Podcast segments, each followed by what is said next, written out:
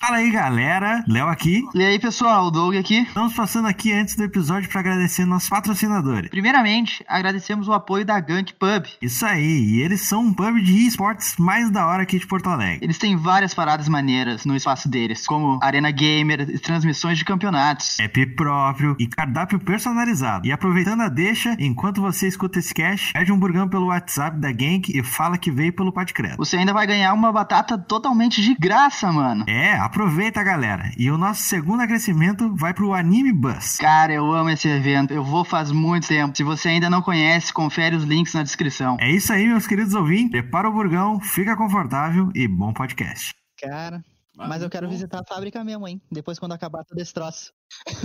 Aí um negócio que eu sempre quis ir, meu, num num negócio de onde faz vinho e onde faz cerveja, que eu nunca Cara, fui. só, só combinar que eu te mostro a fábrica ali. Só. Só, só pra deixar alguém com ele, né? Alguém perto dele, né? É, exatamente. Porque É, tu deixa- vai dar preju. É. Bota consuma, consumação máxima pro tipo de cerveja lá, né? Até-? Até a escala Douglas. É, escala Douglas de É consumo. dois copinhos por tipo. Não, não. No caso, se for o Doug, é limitado a meio Ah, copo. nem tanto assim, cruzado. Ah, Não, só um pouquinho. ah, a gente Não, é às vezes a pessoa não bebe tanto, mas quando é uma visitação, é um lance mais de graça, assim, a pessoa mas dá é, uma mas é. passada, né? Ah, eu, eu assumo, Ah, isso aqui é pra degustar? Hum. eu assumo é. que, que vai, vai um pouquinho demais. Quando é. para pra fazer o negócio. Mas na formatura do meu padrasto, a gente foi lá na prova do buffet, bah, eu comi tudo, né, meu? Era pra comer um de cada, né? Tava o resto das pessoas perguntando, tá, mas cadê o resto da comida? Ah, o Matheus comeu. Pelo menos eu escolhi o certo.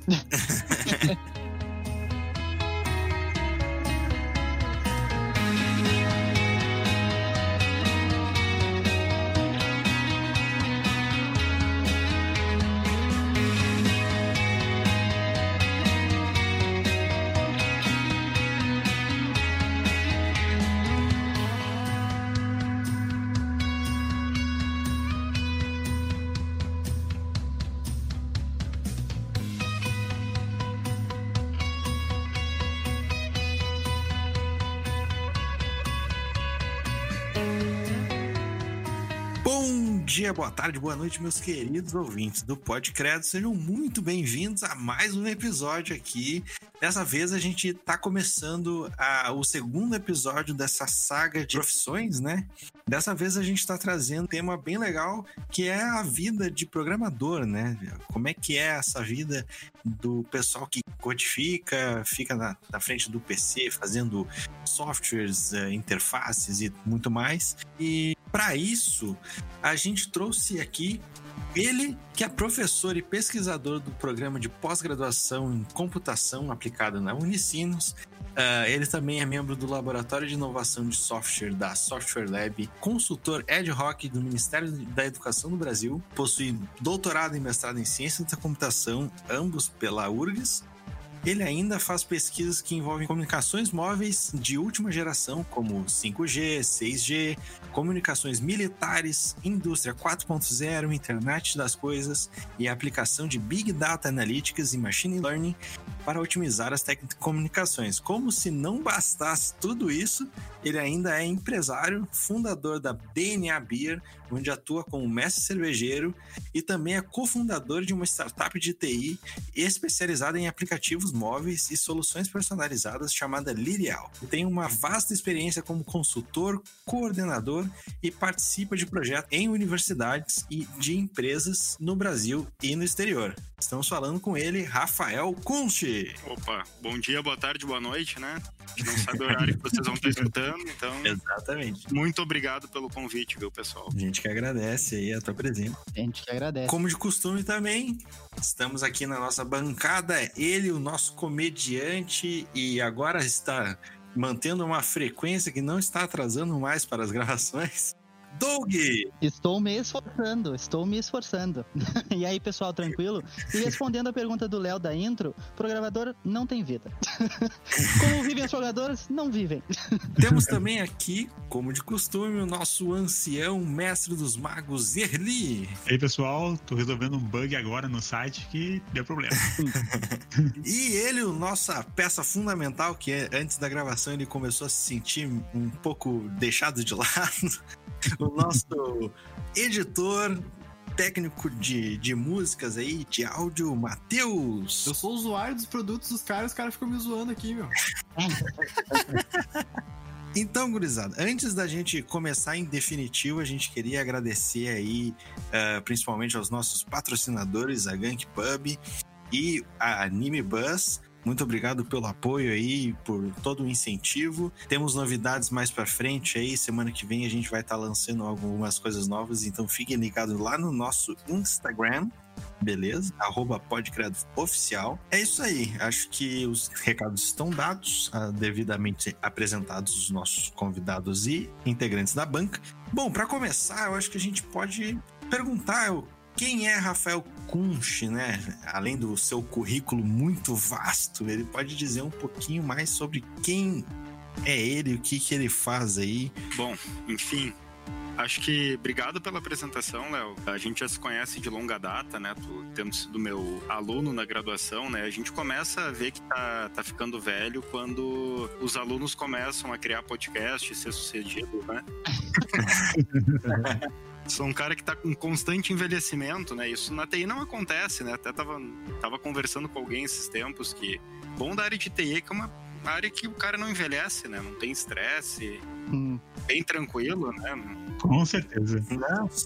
Pouca coisa bem tranquila, então. Uhum. Enfim, uh, acho que eu, a apresentação foi feita, né? Eu sou entusiasta da área acadêmica, mas eu não sou muito fã de fazer pesquisa por pesquisa que acaba em si. Eu gosto bastante questões aplicadas, então eu acabo tendo também um pouco dessa veia que é focada mais no empreendedorismo e na área de TI, obviamente, mas também, como diz ali na introdução, em outra área que a princípio não tem nada a ver, mas que, olha, cara, conhecendo o pessoal que é cervejeiro, eu acho que a gente deve aprender isso na graduação de computação, porque a maioria vem da computação, pelo menos em Porto Alegre.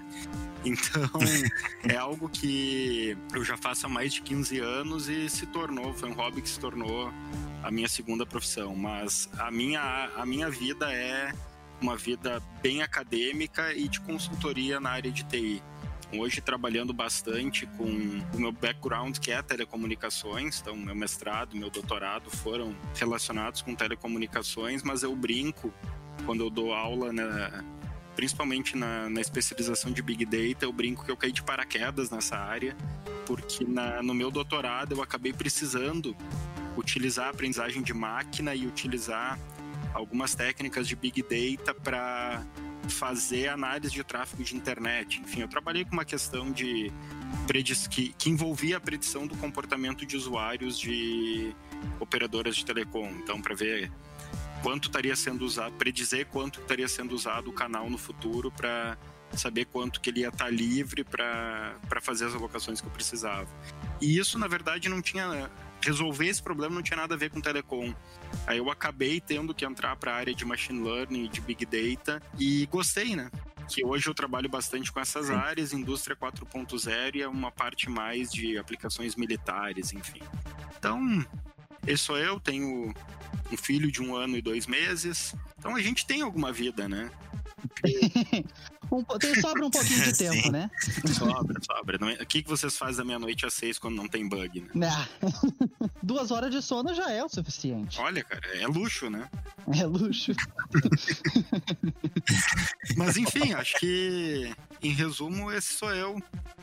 Estou à disposição aí para a gente bater um papo. Gosto bastante de podcast também, é, é algo que eu escuto eu, em várias áreas de, de investimentos, a cerveja, passando por TI também.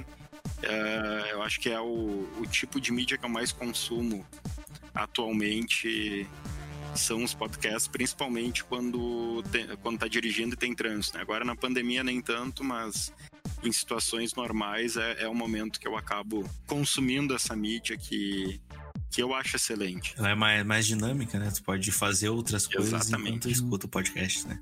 Então, Rafa, como é, como é que foi para ti começo da tua história? Assim, como é que tu entrou nesse, nesse ramo e como é que tu iniciou? Porque provavelmente vai ter muita gente que vai escutar a gente que tem, tem aquela faixa etária ali que tá para entrar na faculdade ou tá querendo saber o que, que, quer fazer da vida e gostaria de saber se vale a pena, não vale a pena, como é que, como é que faz para entrar, qual é o nicho que, que deve seguir, o mais indicado, né? Como é que foi a, a tua história aí para entrar nesse, nesse ramo da computação e da programação e afim? Certo. Eu não sei em que momento que isso aconteceu, tá?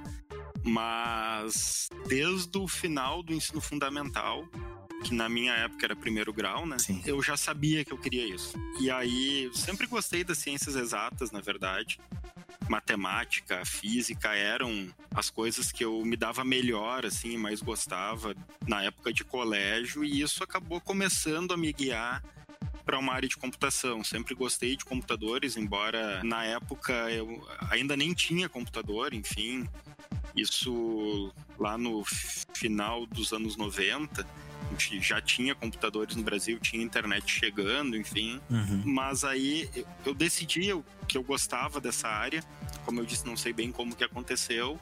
E aí eu comecei a pesquisar, ir atrás. Comecei a, a, a ler o que, que tinha sobre a área. Era uma área que na época era muito concorrida.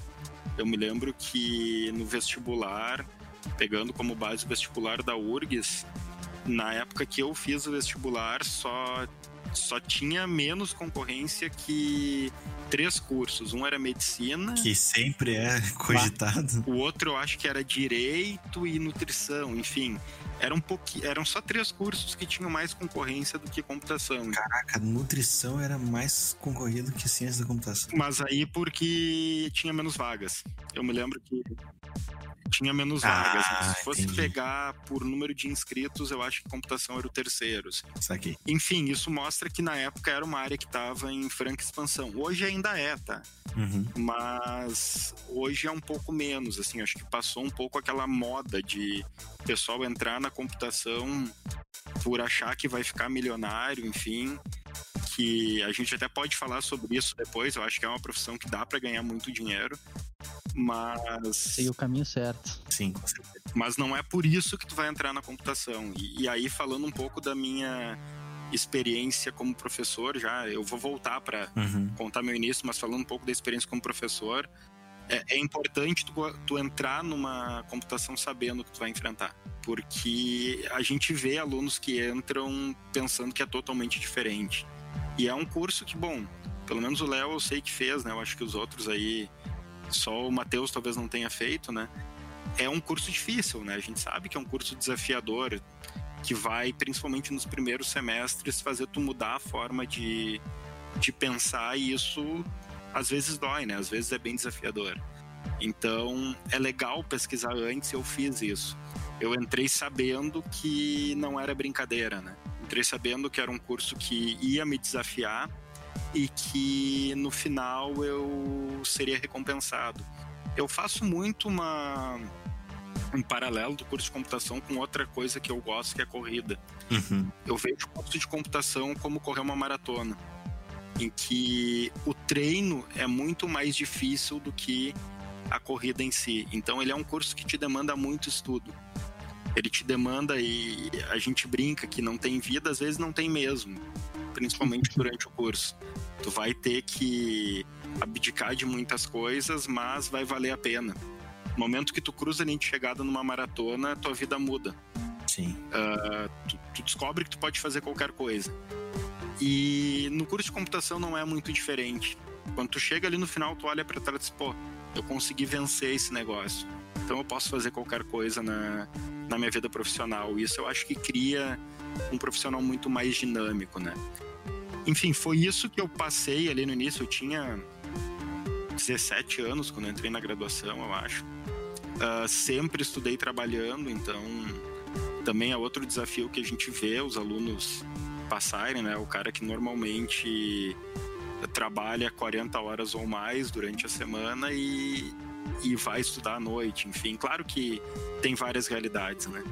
Mas muitos fazem isso, né? Então isso aumenta um pouquinho mais o desafio, mas vale a pena. Eu, eu não me arrependi em momento nenhum dessa escolha, assim como eu não me arrependi depois de ter ido para uma das áreas que a computação nos permite, que é a área acadêmica, né? Então foi bem pensado, assim, eu sempre quis ir para essa área, eu, eu olhei, eu acho que isso talvez seja a mensagem mais importante que eu posso deixar aqui nesse início, é saibam como é o curso, porque isso vai facilitar vocês cursarem ele. E aí tem vários cursos na área de computação, né? Não sei se a gente fala disso agora, fala disso mais adiante, enfim. Mas o meu início foi, foi uhum. isso. Eu sempre quis, fui atrás do que que era, fiz o curso, enfim, depois acabei optando por ir mais para a área acadêmica. Né? Ah, show. E qual é o, o, caminho assim que tu acha que o pessoal pode uh, ah, para cada estilo de, de aluno, como tu é professor e tudo mais, né?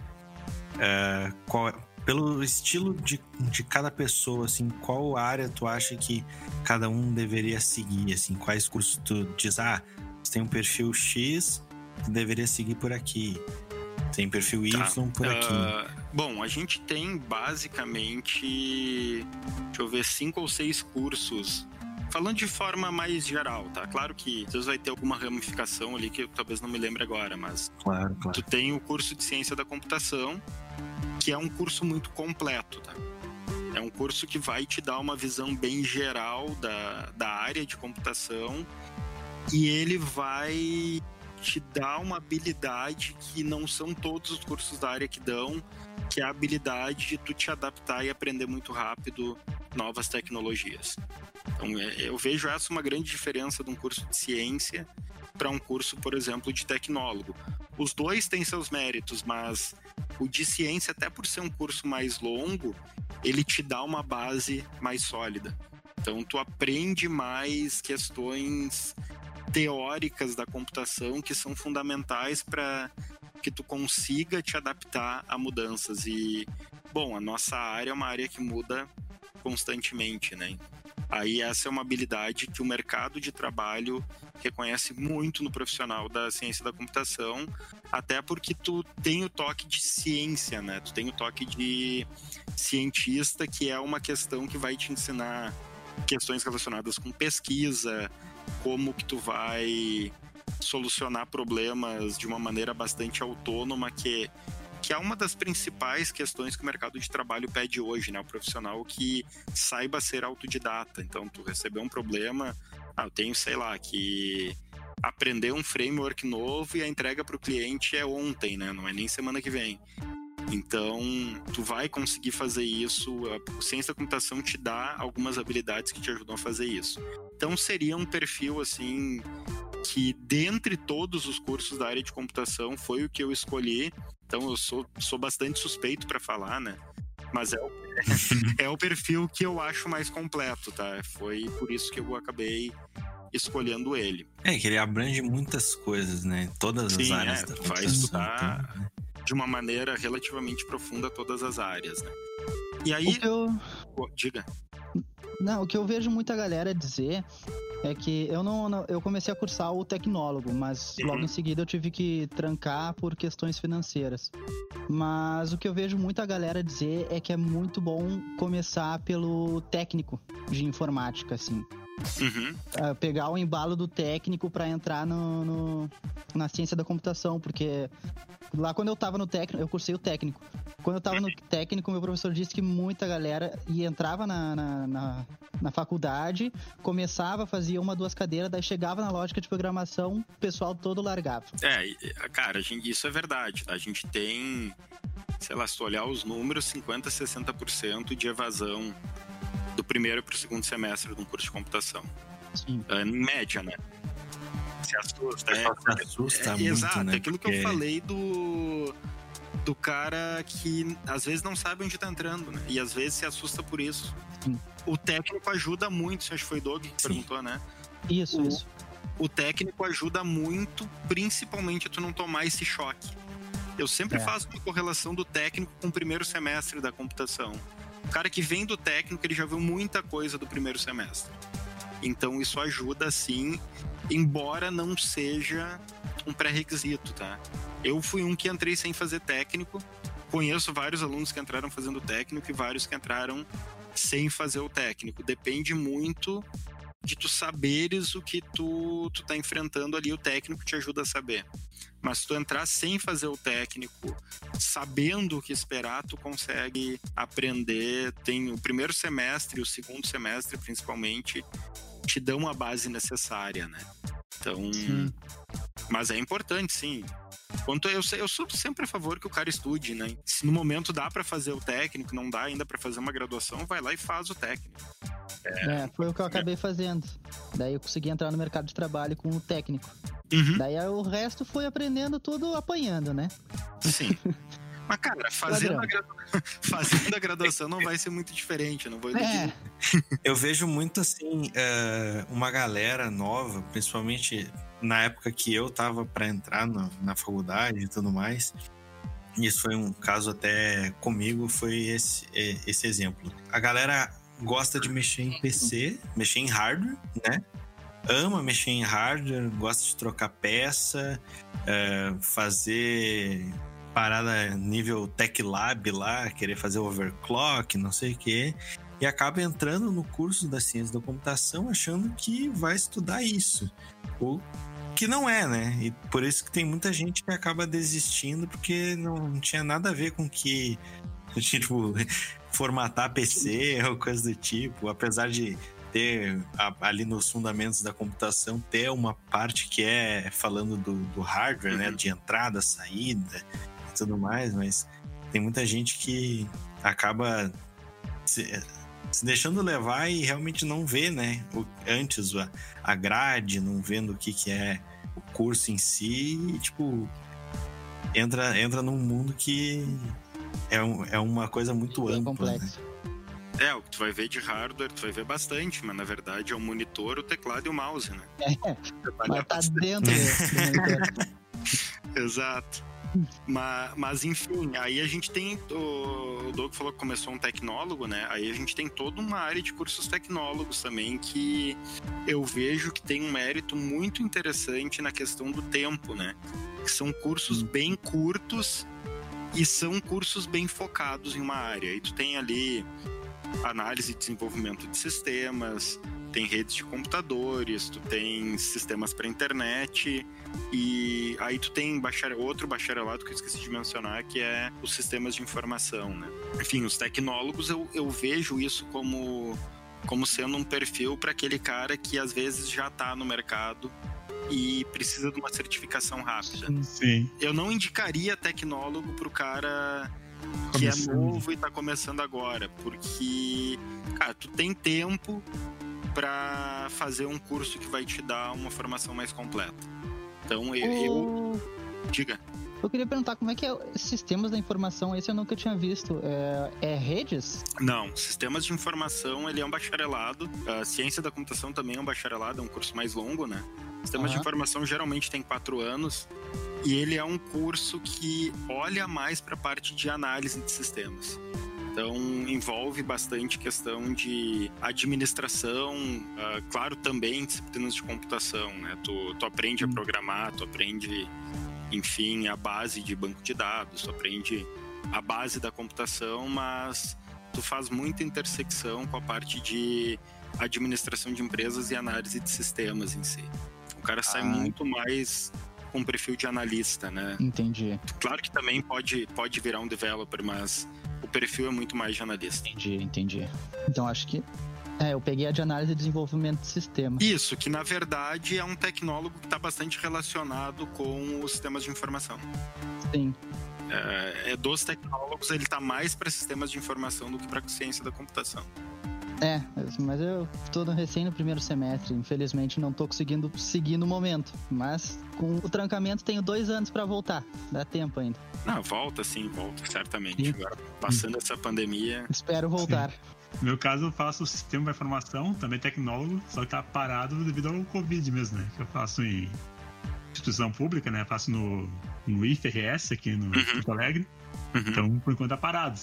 Mas ele é um pouco mais, ele é bem puxado para desenvolvimento mesmo, né? Tem bem pouca questão de, de administração de, de análise de sistemas.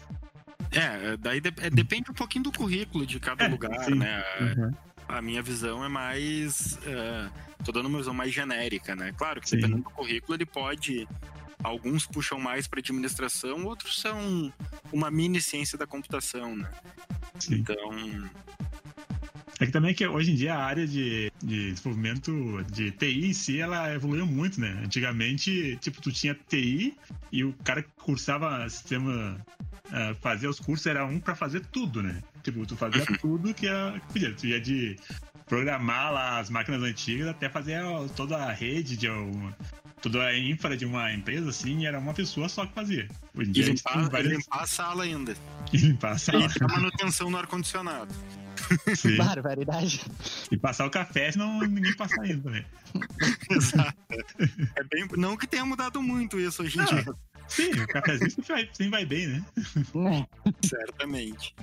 Cara, um negócio que eu tô muito curioso é da parte militar. Hum. Como assim? Tu programa os jatos? Cara, o que, que eu posso te dizer? Uh, faz até a interface do Sim, a frase começou com o que, que eu posso dizer projeto secreto. é, não. já vou dizer que eu já, já...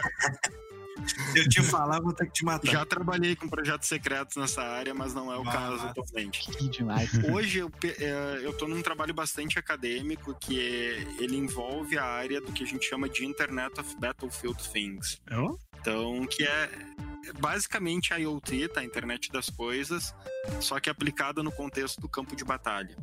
Então tu vai. Ele tá fazendo um BFC, gente. então tu vai trabalhar como ali. Assim, com, como assim tu. Ah, pode crer, a, a, arma com câmera que dobra na, na quina pra tu não botar a cabeça? pode ser. Mas se pensar hoje, a, a gente não tá em guerra, né? Enfim, mas a gente tem que, infelizmente, pensar nessas possíveis situações, né? Uhum. Então. Bom, mas tem guerra interna também, né? Contra, por exemplo, os policiais contra o tráfico. Sempre tem. É, algum sim. tipo de combate ocorrendo. Sim, e hoje ele é muito tecnológico, né? Então a, a, gente tem muitos wearables que são utilizados por soldados. Por exemplo, um trabalho que eu estou fazendo agora, que eu tenho um aluno de, de doutorado trabalhando nele, é algo que a gente chama de autenticação contínua. Por exemplo, imagina que o soldado está utilizando um wearable, pode ser um. Vamos pegar um smartwatch para trazer para um termo que a maioria vai compreender. Está utilizando um smartwatch militar lá, enfim, e ele foi capturado. E ele está recebendo informações uh, nesse smartwatch. A partir do momento que outra pessoa pegou esse smartwatch e colocou no pulso, a gente tem que, utilizando inteligência artificial, que é o que a gente faz utilizando machine learning, reconhecer que quem está usando aquele smartwatch não é o soldado que foi capturado e que é o inimigo, por exemplo. E aí parar automaticamente de mandar as informações para lá. Então, para fazer isso, a gente está utilizando o padrão de caminhada do, do soldado ou de corrida, enfim, padrão de deslocamento dele, aí utilizando sensores para aprender como que aquele soldado específico caminha uhum. e se ele estiver caminhando diferente, parar de mandar mensagem, de mandar instruções para aquele wearable dele. Esse aprender é bem machine learning de inteligência artificial mesmo ou aprender Sim. uma pessoa? Não, não, é machine learning. Uh, é, eu tava vendo esses dias uns vídeos sobre uma inteligência, uma inteligência artificial que aprendeu a, a localizar pessoas né, na, na sala a partir do Wi-Fi. É nesse tipo de tecnologia que tu tá falando? É sim, algo... sim. É. Por exemplo, a gente está usando datasets que foram uh, obtidos com acelerômetros, pessoas caminhando com acelerômetros em vários uh, em várias partes do corpo, por exemplo, no braço, na perna, uhum. no tronco, e isso dá informação da pessoa caminhando numa linha reta ali, uh, faz isso para milhares de pessoas, e aí tu usa esses dados para treinar um modelo de, de machine learning. Aí quando eu colocar os dados numa pessoa nova, ele vai aprender entre aspas, né? Eu sempre digo que o computador não aprende, na verdade, né? Ele gera uma função matemática que descreve aquele comportamento, né? e somente daquilo que a gente ensina ele, né? Então, eu não vejo aquela inteligência artificial da ficção científica, né? Que o... Então não vai ter mais Skynet. É, que o robô vai, vai aprender sozinho mais do que a gente, vai dominar a raça humana. Não. Uh, isso é bastante ficção, né? Mas. Mas não é impossível. Cara, hoje é impossível. A, na, com a tecnologia atual é impossível disso acontecer. É que eu vi, eu, a gente viu, acho que foi ano passado, saiu uma notícia que duas inteligências artificiais, eu acho que era a do Google e a, e a da Amazon, se eu não me engano, uh, eles tinham colocado uma para conversar com a outra Aí chegou num momento ali que o papo ficou muito estranho, que elas queriam aniquilar a raça humana, tá ligado? Tipo, porque o maior erro da, da, da, raça humana era ela mesma, tá ligado? Aí tiveram Cara, que desligar eu vou elas dizer assim, porque... assim, até não, não cheguei a olhar esse caso específico, mas se elas chegaram nessa conclusão é porque alguém treinou elas para isso. Sim. Então. Uma questão de era ainda lógica, algoritmo. De né? marketing porque... também, né?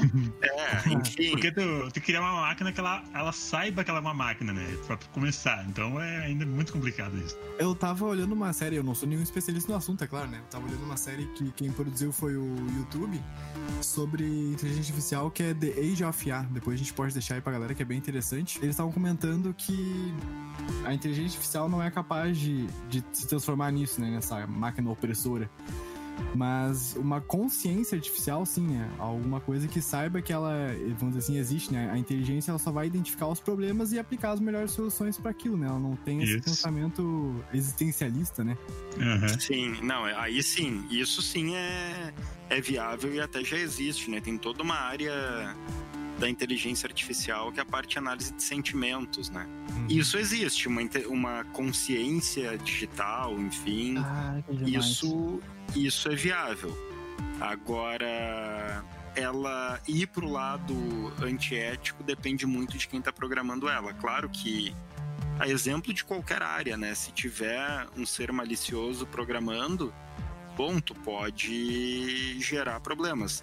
Existe um tratado, por exemplo, que não se pode utilizar a inteligência artificial, por exemplo, para melhorar armamentos ao ponto de matar pessoas. Uhum. Então, existem vários tratados com o uso da inteligência artificial. Mas claro que se, vamos pensar, um terrorista resolver programar um robô que vai sair matando pessoas, bom, ele vai conseguir programar. Uh, então tem muito da questão ética, né? Sozinha a inteligência não vai fazer isso. Agora, se ela for maliciosamente programada, bom, aí pode ser que problemas aconteçam, né? Não, ainda é o ser humano programando, né? Não é ela sozinha, né? É, aí o problema é o ser humano, não a IA, né? uhum. né? Sim. Mas tem algum tipo. Ah, quanto tempo tu acha que vai levar pra essa tecnologia estar tá aí na, nas ruas e nas mentes do mal? Das mentes do mal. Tipo, bem coisa de super-herói, super-heróis. Né? Cara, eu, eu espero que isso não aconteça, porque tecnologia para isso já existe. Uhum. Eita, caralho. então, enfim, hoje a gente consegue, por exemplo, tem, tem vários exemplos de inteligência artificial sendo usada para o bem que, por exemplo, consegue identificar câncer em estados mais iniciais do que um humano uh, consegue fazer. Então, câncer de mama, por exemplo, é um exemplo, é, é uma situação dessas. Uh, a análise usando IA em cima do exame de imagem, ela consegue, isso está comprovado, identificar vestígios do câncer antes do que é uh, humanamente possível, né? Antes do que o nosso olho consegue enxergar. Então, ah, como tu pode usar para isso, que é uma aplicação muito boa, tu pode usar para uma aplicação ruim, né? Aí a questão é, é o humano. Então, até, até por isso, a gente trabalha nessa questão de guerra digital, né? Porque tu tem que estar tá preparado para esse tipo de situação, né? Com certeza. Ah, então jamais teremos um mundo a, as visões de Isaac Asimov, né? Então um eu robô aí. É pintando jamais acontecerá. É, gente pode o, ficar mais tranquilo. Mas as leis do de que o robô não pode machucar o humano, enfim, isso ainda bem que é utilizado, né? Isso está dentro dos tratados, até por isso tem a questão de tem muitas restrições de uso de inteligência artificial para fins militares, por exemplo. Então, Sim. se segue, se seguem essas premissas, né? E espero que, que continuem seguindo, né? Uh, a gente tem visto bastante aí, uma, uma das coisas que tem pesquisado é o 5G, 6G, né? Essas últimas gerações de, de uh, inter, internet móvel. Uhum. Uh, e tem muita gente que fica falando que uh, o 5G pode causar câncer no cérebro, que não sei o quê. Tem muita coisa que acontece. Tipo, o pessoal tá criando. Né? Exato. O pessoal fala que o celular mesmo pode causar um monte de coisa na gente. Uhum. Sendo que a frequência não é tudo isso, mas enfim. É possível que essas tecnologias novas possam uh, revolucionar o, o, o mercado de uma forma negativa? Ou só tem benefício vindo por aí? E é realmente tão caro assim para o Brasil não trazer ele de uma vez? O 5G? É. Tá, eu vou entrar nisso. Eu acho que o 5G é mais questão política do que Cara, qualquer outra coisa. Tu respondeu é. o que eu ia dizer. Hoje é questão uhum. política. Tem toda uhum. aquela questão principal, e não é nem do Brasil, né? É dos Estados Unidos com a Huawei. É. Que uhum. os Estados Unidos não querem, ou não queriam, agora já estão mudando de ideia, mas enfim, eles não queriam que a Huawei pudesse fornecer equipamentos para os Estados Unidos por medo de espionagem. E aí falaram que eles iam cortar ou diminuir relações comerciais com qualquer país que utilizasse equipamentos da Huawei para 5G. Então tá nisso, o Brasil tá pronto para o leilão do 5G.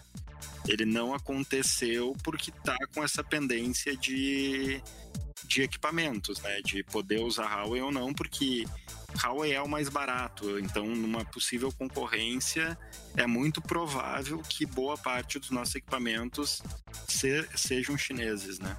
Então Sim. tem essa questão que é muito política hoje, de fato, né? É que agora o Trump tá mais preocupado com o TikTok do que com qualquer outra coisa. pois é.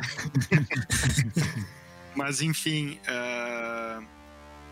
me perdi na primeira parte da pergunta. Uh Refaz, por favor, ali que eu, eu me eu esqueci. Como é que era o início da pergunta, Léo? Não, eu tinha perguntado para ti com relação, tipo, se essas tecnologias ah, têm tá, do, do, muito do... tem mais benefício ou, ah, ou malefício. Tu pro... perguntou da questão do câncer também, né? Também, ah, também. Eu lembrei aqui. Tá, assim, uh, ah, para o usuário comum é muito difícil, tá? Existe uma, obviamente, transmissão eletromagnética, mas não é muito diferente de uma radiação eletromagnética que tu recebe de raios solares, por exemplo. Então, uhum.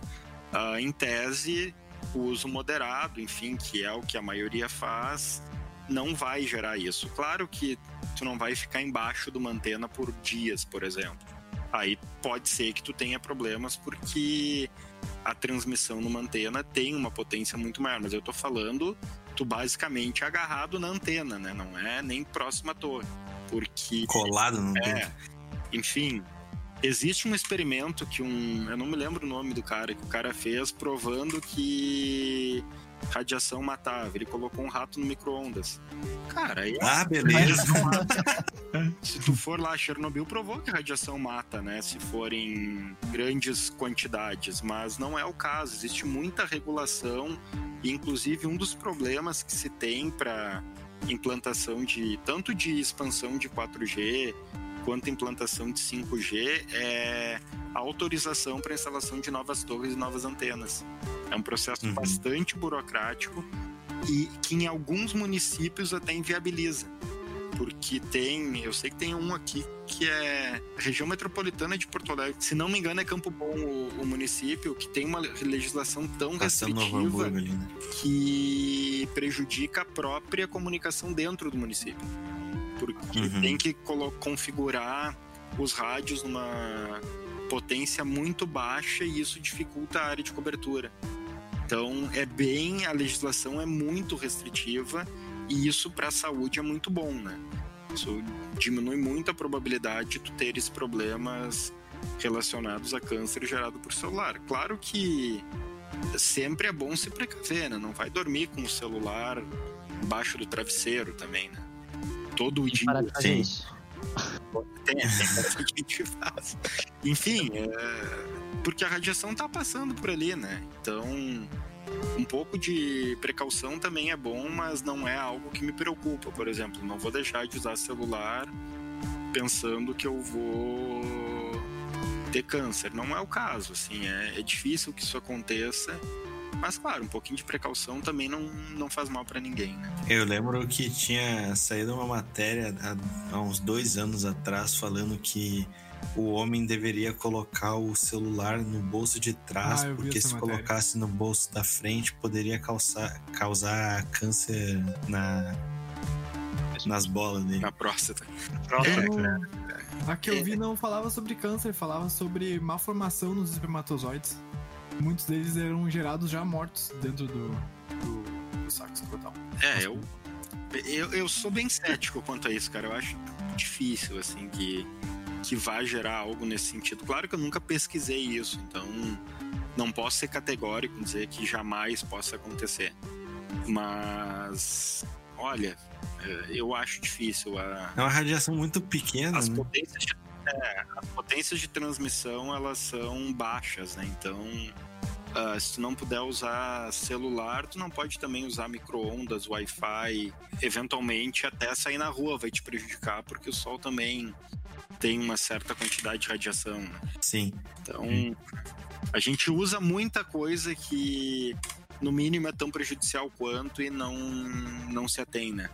Por exemplo, o Wi-Fi, uhum. por exemplo, o próprio micro-ondas. É que a radiação assusta as pessoas, né? Esse, esse termo assusta muito as pessoas. Sim. Mas é uma coisa que acontece na natureza, né? É uma. Eu lembro que a minha, a minha avó ou minha mãe, não lembro quem é que falava para mim, que se tu ficasse olhando, na, ficasse na frente do micro-ondas olhando para eles, podia desenvolver catarata. Hum. Mas não é não acontece isso, né? Porque tem uma, umas camadas de proteção ali para não vir. Né? Tem, ah, depois, de Chernobyl, depois de Chernobyl, cara, todo mundo ficou muito assustado com radiação.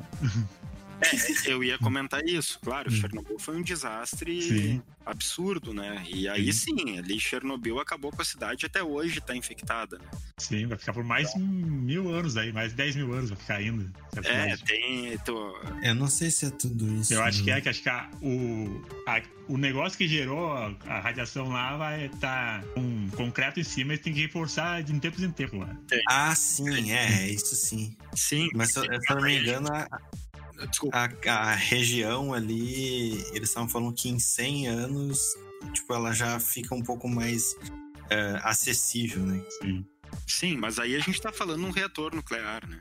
Uhum, sim, é uma coisa é... muito maior. Né? É muito maior. Aqui é, um, aqui é o teu J6, né? e aquele brastempão bem legal na cozinha. Segundo o Google, segundo o Google, as estimativas citam até 20 mil anos para que a zona de exclusão de Chernobyl volte a ser habitável. Assim, é habitável, né? Tipo, é. morar lá. Uhum. É, é, ali, enfim. Logo se eu ali... morasse perto de uma usina nuclear, eu, eu, eu ficaria preocupado com radiação, vou dizer para você. Mas usando celular, eu não tenho, não tenho esse medo, assim. Enfim. Teu iPhone não vai te matar, fica tranquilo. A, a princípio não, tá? Ele pode matar o cara dirigindo e olhando para ele, talvez, né? Olha aí. É, é possível. não aí... vai radiação. Um, e quantos um eu já não xinguei no né? trânsito? Quantos eu já não xinguei no trânsito? Porque eu, eu, ando de moto, né? E pelo amor de Deus, já quase me mataram umas 30 vezes por causa é, disso. Não, é, é, muito perigoso isso. É muito perigoso mesmo. Tu... E tu vê, né? Tu, tu anda no eu, eu olho. Lado, tá o cara dirigindo, não é nem parar na sinaleira, né? O cara me fecha, eu olho pra ele. Tá... Qual é o teu problema, mano? Ele tá com o celularzinho na mão. Mano, eu te vi. Ah, não me diga. Mas a mensagem no WhatsApp ele viu, né? É, exatamente.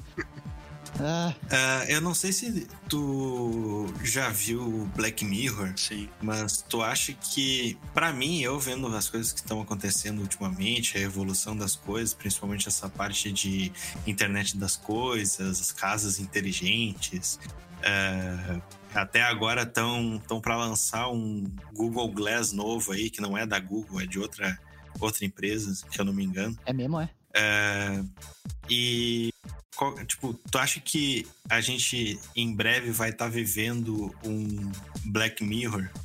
Da, tipo. Aquele episódio que o cara grava tudo num HD na cabeça?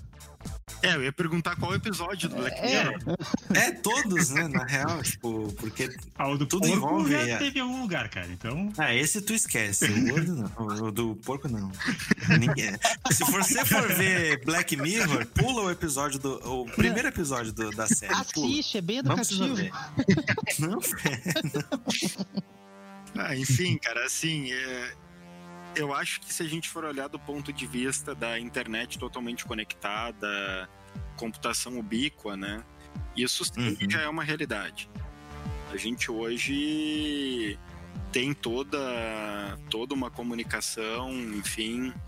Uh, Smart Cities é uma área que eu trabalho, até amanhã eu vou dar uma palestra sobre isso. E eu gosto sempre, quando eu dou uma palestra Smart Cities, citar o caso das Olimpíadas no Rio, que eles criaram uma central de monitoramento de última geração no Rio de Janeiro. Na hora de implementar isso, eles se deram conta de um pequeno detalhe. Eles tinham poucas câmeras na cidade para fazer o monitoramento. E comprar uhum. mais câmeras seria um investimento quase igual ao de instalar toda a central de monitoramento. Então, era um investimento muito alto para comprar a quantidade de câmeras que eles precisavam. Uhum. E só que assim, eles precisavam monitorar o que estava acontecendo, principalmente a nível de trânsito para planejar deslocamento de delegações, enfim. Então, o que, que eles fizeram? Eles se uniram com um aplicativo que acho que a maioria daqui talvez ou usa ou já usou ou vai usar, que é o Waze, aplicativo de GPS. Então, é quase todo mundo. É. O que, que acontece? Eles integraram essa central com o Waze. Então, imagina que deu um acidente numa rua, numa avenida lá no Rio de Janeiro, e uma pessoa reportou esse acidente e bateu uma foto. Isso vai para a central de monitoramento. Então, em dias, eles saíram lá de ter. Era pouco, era mil e poucas câmeras que eles tinham, eu acho. Eu não me lembro o número exato agora, enfim, mas eram poucas câmeras. Eles passaram a ter milhões de câmeras. Por quê? Porque todo mundo que usa o Waze, sem saber, inclusive, estava colaborando com essa central. E esse foi um dos legados da Olimpíada. Isso segue funcionando no Rio de Janeiro. Então, eles conseguem monitorar a cidade usando o celular das pessoas, né? Do dia a dia. Então a gente está num ambiente totalmente conectado. Então isso eu acho que já é uma realidade. Sim. E cada vez mais vai evoluindo. E esse é o meu medo daqui a pouco, porque a privacidade vai pro saco. É, ia né? falar, perguntar sobre isso agora, tá? Tu acha ah, é. É, Ninguém mais tem privacidade, né? Isso aí, é... isso aí também já foi, pessoal. Não, já. não, não, Tem algumas matérias e alguns papers científicos que estão saindo agora sobre Big Data e análise de dados uh, da internet que, que nem tem muita gente que pega e pergunta assim: ah, o Google tá me ouvindo pelo celular, ou o Facebook está me ouvindo pelo celular, Sim. mas na verdade uh, já existem scripts que prevêem o que tu vai pesquisar ou o que tu vai falar antes mesmo de tu pensar em falar sobre aquilo. Aí Mas também se... é baseado no que tu já tá pesquisando, né? Não, aí que tá. É antes mesmo de tu pesquisar. Tipo, tu falou, que nem aquela coisa, tu falou com alguém sobre alguma coisa. Tu entra no navegador, no Facebook, aparece um ad com aquela coisa que tu falou. Uhum. Tá ligado? Sim. Tipo, isso não existe mais privacidade. Não, não, não, real, não né? existe. Uh, eu sempre digo, eu uso bastante aquela frase que é there, there is no free lunch, né? Não existe almoço grátis. A partir do momento que tu tem um Gmail, tu já tá. Tu já autorizou, né? A usar Sim. os teus dados e analisar teus e-mails, enfim. Inclusive para fins comerciais. Então, hum. daqui a pouco não é o que tu falou. Eu até acho que existem algoritmos que capturam o que tu tá falando sim, tá? Uh, enfim, com esses assistentes pessoais, Alexa, Siri, etc., ela tá te ouvindo uhum. o tempo todo. Então, daí até usar algum dado desses não é algo tão impossível de se pensar que aconteça, né? Uhum. Uh, enfim. Uh, e existem sim muitos algoritmos de predição. Predição é uma área que eu trabalho bastante, principalmente para manutenção preditiva de motores, enfim, dentro da indústria 4.0. E é uhum. incrível o que a gente consegue fazer. Tu consegue treinando bem os modelos, tu consegue fazer predições de coisas que às vezes tu não esperava. Então, uhum. sim, existem modelos né, nesse sentido. Até tem casos clássicos de uh, às vezes as pessoas descobrem que vão ter filhos com base nos ads que eles estão recebendo. Eles nem eles não sabem ainda. Então, por exemplo, se a, esposa, se a namorada, a esposa de um de vocês, uh, enfim, tiver grávida e vocês não souberem e começarem a receber propaganda de fralda, pergunta pra ela. Teve um caso de um pai que recebeu isso. É? Que a filha, descobriu que a filha estava grávida por causa da questão desses ads, que ela tava meio que procurando sobre temas de gravidez, coisa assim. Aí ela recebeu um kit de, de, de teste de, de, gravidez, alguma coisa assim. Exato. Caramba, mas o troço interliga a tua família inteira e descobre todo Sim, é que usavam. Como eles usam uma coisa. Uma, usavam. Aquela, aquela coisa da Apple, como é o nome agora? O iCloud? É isso, o iCloud. Então era tudo da família, né? Todo mundo comprava as, as fotos ali. Então, que ela pesquisava às vezes ia para todo mundo como um ad para outras pessoas. Então, o pai dela. quem é da mesma família pelo Wi-Fi também? Isso. Pelo Wi-Fi não sei, mas pelo teu tua rede social sim. É, rede social. Sim. Aí ela recebeu, acho que não sei se foi um presente, assim, de ah, olha aqui um que gravidez pra você aqui, para o seu futuro filho. Aí o pai dela, o pai dela recebeu e descobriu que ela tava grávida. Que isso, Márcia? Como assim? Mas, é Mas eu não é- sei, pai. É, isso é uma realidade, né, pessoal? Tudo que a gente faz é interligado hoje, né? Big Data permite isso. Então, enfim. Então, eu lembro esses tempos que eu estava dando uma aula e acessei um site para mostrar, era era estrutura de dados. Eu acessei um site para mostrar uma estrutura pro, pro pessoal e cliquei num tênis. Nem era um tênis que eu estava interessado. Esse tênis Uhum. ficou me perseguindo uns 15 dias. Sim. Caiu em algum perfil de que eles acharam que eu queria comprar, né? Ah, é, acontece o tempo inteiro comigo com um carro. Foda. Olha um né? carro bonito na rua, bah, carro legal, dou uma olhada no Web Motors. Teu. Já era. É, enfim, tá tudo interligado, né? Então eu, eu sou da opinião que a privacidade já não existe. Ah, e hoje em dia as pessoas já fazem por querer, né? Tipo, eu tava vendo a polêmica do, do Face App lá. As pessoas, ah, meu Deus, as pessoas ficam tirando foto aí, daqui a pouco vai ter reconhecimento facial. Mas pessoas vivem postando foto no Instagram, postando foto no Facebook, postando foto, fazendo vídeo no Google. É, Tu fa- tu falou de, de, de reconhecimento facial. O Face hoje abriu um negócio novo. Ele até mandou perguntando se eu queria ou não. Uhum. eh, que era mapeamento de, de tipo facial, tipo reconhecimento facial, para ele sozinho identificar aonde tem foto com a tua cara ou vídeo com a tua cara e se tu quer ou não que isso apareça para as outras pessoas, tá ligado? Uhum. Aí eles falam assim: não, a gente não vai mostrar pra ninguém isso aqui, pode ficar tranquilo. Aham, Marcos Video Zuckerberg, pode crer. Cara, Eles certamente não vão mostrar a tua foto, mas eles vão usar os dados dela para fazer. Com certeza. Uhum. Não, a gente não vai vender a tua, tua rotina para as empresas de anúncio, pode ficar tranquilo. Não, até não vão vender. Eu até acredito que eles não vão vender. Só que eles vão fazer um anúncio direcionado para ti. Eles vão manter os teus dados, mas quando a empresa disser que quer, sei lá, eu quero atingir uma, pessoas que têm perfil de trabalhar com TI, que tenham, sei lá, entre 20 e 40 anos, cara, vai, eles vão usar esses dados para te direcionar. Até eu acredito que eles não vendam. A empresa do tamanho do Facebook talvez não venda mesmo, até porque nem é precisa. estratégico para eles manter esse tipo de dados, né? Então, É, vende, vende meio que por tabela, né? Tu vai lá, anuncia e eles direcionam. Tu não vende, mas usa o serviço, né? é, por, É. por que, que vocês acham que o Facebook comprou o Instagram, o Instagram por alguns bilhões de dólares? Não é porque eles não tinham capacidade de criar um clone. É pela base de usuários e pelas informações que eles tinham. Exatamente. Sim. Isso que vale dinheiro. Tanto que eles não conseguiram comprar o Snapchat, eles fizeram um Snapchat. né?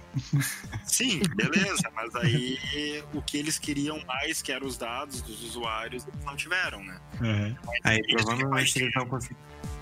Acho que eles não conseguiram comprar Ah, o TikTok também, agora- aí fizeram o Instagram virar o TikTok. Ah, agora me veio uma pergunta muito maluca, assim, né? O Facebook é dono do WhatsApp também, né? Sim. E Sim. o WhatsApp é basicamente a rede social que tá toda a nossa intimidade com a maioria das pessoas que são mais próximas da gente, né? Família, Então, assim. é, isso aí. Os nudes. Ah, e daí, tipo assim, geralmente quando acontece um caso judicial, né, que acontece troca de mensagem, a, a, a- putz, o sistema judiciário acionava o WhatsApp, o antigo dono do WhatsApp, não me lembro, para pedir essas informações, eles não davam porque violava o, a questão de privacidade dos usuários. E essa, essa venda de informações, essa utilização dessas informações por parte da empresa também não viola a privacidade? Não viola porque ao instalar tu aceita. Aham. Uhum. Então, tu aceitou. Se tu não quiser, tu não usa o app. Sim. Mas se eu não me engano, o WhatsApp é o único que não tem. Não, tipo, a empresa não detém as informações porque, porque tem criptografia ponto a ponto. Uhum. Né? Em tese, né? É. É. É o que eles dizem. Mas não é talvez um, um pouco maluco, assim, uma empresa às vezes ter mais poder do que o governo? A ponto de provar a verdade, né?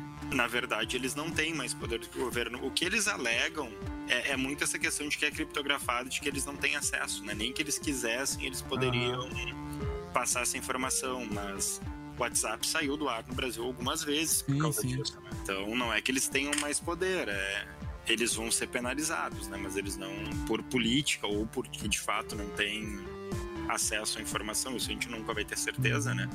Eles não compartilham, né? Nunca saberemos. Tu tinha comentado sobre, tem até na, na tua bio, sobre indústria 4.0. O que, que é a indústria 4.0? Cara, indústria 4.0, basicamente, a gente pode, para simplificar, colocar a questão de uso de IoT, de Big Data e de tecnologias para otimização de processos, para automatização de outros processos, enfim. Em vias gerais é isso, né? É a, a, é a era da indústria digitalizada. Entendi. Então, robôs, inteligência artificial. Então, são coisas. A gente trabalha muito com a questão de machine learning, de big data nesse contexto e de também a parte de sensoriamento, né? Até dentro dessa área eu tive a oportunidade agora, escapei por pouco da pandemia, mas eu passei mês de fevereiro na Alemanha, na IBM, dentro do Industry Lab deles, né? Uhum. E aí eu tava vendo um pouco na prática como que eles trabalham com isso. Então, para vocês terem uma ideia prática, eles têm algumas questões lá, por exemplo, de um pré, o prédio que eles que é a IBM lá, ele se adapta ao que está acontecendo no meio ambiente. Então, por exemplo, é um dia de sol, ele vai desligar as luzes e vai abrir as janelas automaticamente, né? Uhum. Ah, começou a escurecer. Ou antes disso, começou, levantou o sol, ficou muito forte. Ele detecta isso, baixa as persianas e liga parcialmente a, a iluminação. Uhum. Começou a escurecer, ele vai ligar totalmente a iluminação. Isso interligado também com questões de ar-condicionado, enfim. A IBM é dona do Weather Channel, então eles têm muita informação de previsão do tempo, né? De acordo com umidade, etc., o prédio vai respondendo. E um dos demos que eu vi bem interessantes lá, que é muito indústria 4.0, é o demo da reserva de salas que eles têm lá. Eles têm vários sensores para saber quanto de CO2 está misturado no oxigênio no ar.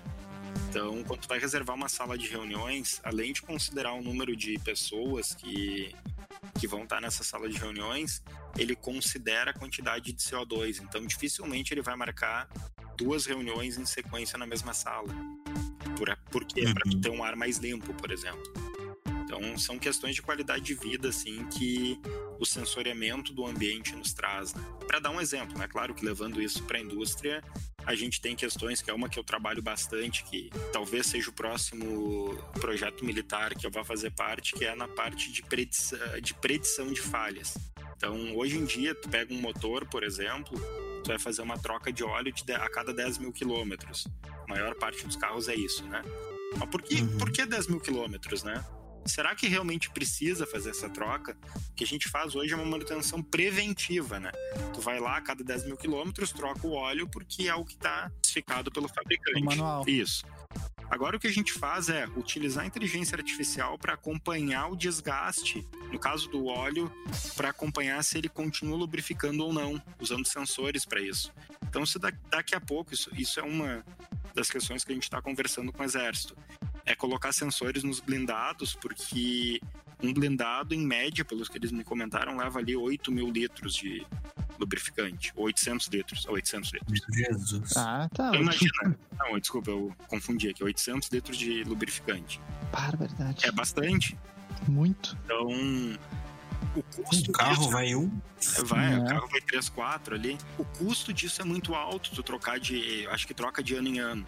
Então, um dos estudos que a gente vai fazer é ver se realmente precisa trocar de ano em ano, né? Botando sensores e identificando se tá dentro da viscosidade que precisa, enfim. Então, isso é algo que a gente tem um trabalho junto com a HT Micron, que é uma empresa coreana que tem um braço aqui no Brasil, dentro da Unicinos, que é predição de falhas em rolamentos, por exemplo, de equipamentos. Uhum. A gente conseguiu, ah, em vez de fazer manutenção preventiva, a gente conseguiu alguns resultados utilizando simulações, né, com base em dados de equipamentos, que tu consegue, com três dias de antecedência, indicar que aquela peça precisa ser trocada.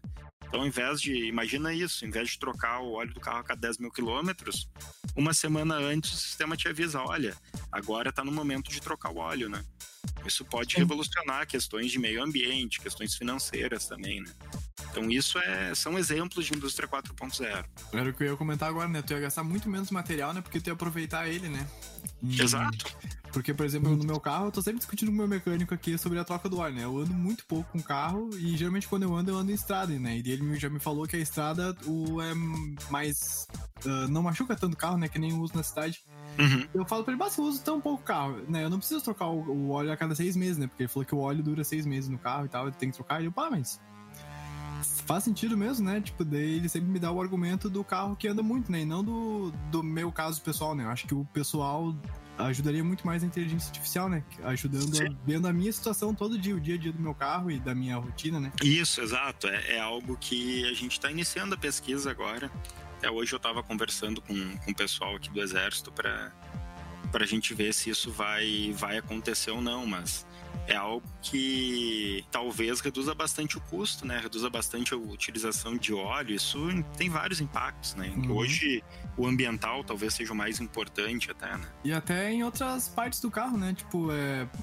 Por exemplo, eu não sou muito acostumado a cuidar do carro, né? Daí meu avô me ensina que tem que sempre estar olhando água e não sei o que, um monte de coisa assim, deu bairro. Nunca aprendo, né? Depois, Uhum. imagina ter a inteligência pra te dizer, ah, o que, que, que tem que fazer, onde é que tem que botar as coisas, né? E acho que ia ser Isso, é. mais, mais amigável, né? Isso, é, tem, tem, tem, tem bastante espaço para trabalhar com isso, né? Inclusive, essa parte de automobilística a IBM também tem. É, foi, foi uma das coisas mais legais que eu fiz lá. Eles têm um projeto junto com a BMW, que eles têm 2 e 8, que são carros híbridos da BMW. Ah, sim. na verdade, aquilo ali é um Fórmula 1. Aham. Aí, no, no último dia que eu tava lá, eles deixaram eu brincar com o carro. Bah, O carro Ah, tem, o carro tem um tablet instalado que ele estuda o teu modo de guiar e depois te dá um feedback. Ah, bah, aí tu sai, lá tem autobahn, né, sem limite de velocidade. Aí nossa. ah, o carro, aquele, né, aquele bichinho anda, cara. Eu, eu cheguei a colocar, acho que foi 295. Nossa! Meu Jesus, grudou no banco. Não, Uhum. mesmo, e, e elétrico, né? Ele é Ah. híbrido, mas. Ah, não, não faz nem barulho, cara. É um, é um Fórmula 1 aquele E negócio. ele tem um- Uhum. uma simulação de motor de verdade dentro, né? Com alto-falante pra dar a sensação, não tem? Até não sei se tem, mas não, Ah. não tava, se tem, não tava ligado. Ela tava vendo um review que eles fizeram isso. Talvez, né? Talvez tenha, né? Talvez não- só não tivesse ligado naquele momento. Ah, É pra transição, né, do- das pessoas pra se acostumarem com um carro Isso, sem é. ar, né? Mas, cara, eu, eu adorei a experiência. Tu tá andando com um carro que não faz barulho. Ah, eu, ia- eu sou É o apaixonado eu- pelos eu- Tesla. É, eu ia falar, É. o que eu mais quero é, é testar um Tesla. Eu quero ter um, ter um Tesla. Bah, o, o BMW i3 eu acho bem bonito, assim. Uma vez eu vi no shopping e fiquei gritando no estacionamento porque ele tava carregando, bah, foi muito massa. É isso. Daí, Estacionamento. Ah, eu vi o carro, meu Deus, meu Deus! ah, é, é, é muito legal o carro. Só que, bah, é caro, né? Mesmo lá é um Sim. carro. ah, Aqui, dá- aqui deve estar na faixa dos 800 mil reais um carro daquele. O Nossa. i8 sim. É um carro de luxo. O Sim. i3 tá na faixa de 200. É, ca- cara, é de luxo. Mas assim, cara, é um carro, vou dizer assim, que é até bem desconfortável de tu, se tu for fazer uma viagem longa. E isso não é demérito do carro, é pela segurança, né? É como Mas ele é, é um carro que já tá sendo comercializado. Sim, sim. é- Não, ele é um carro de linha da BMW.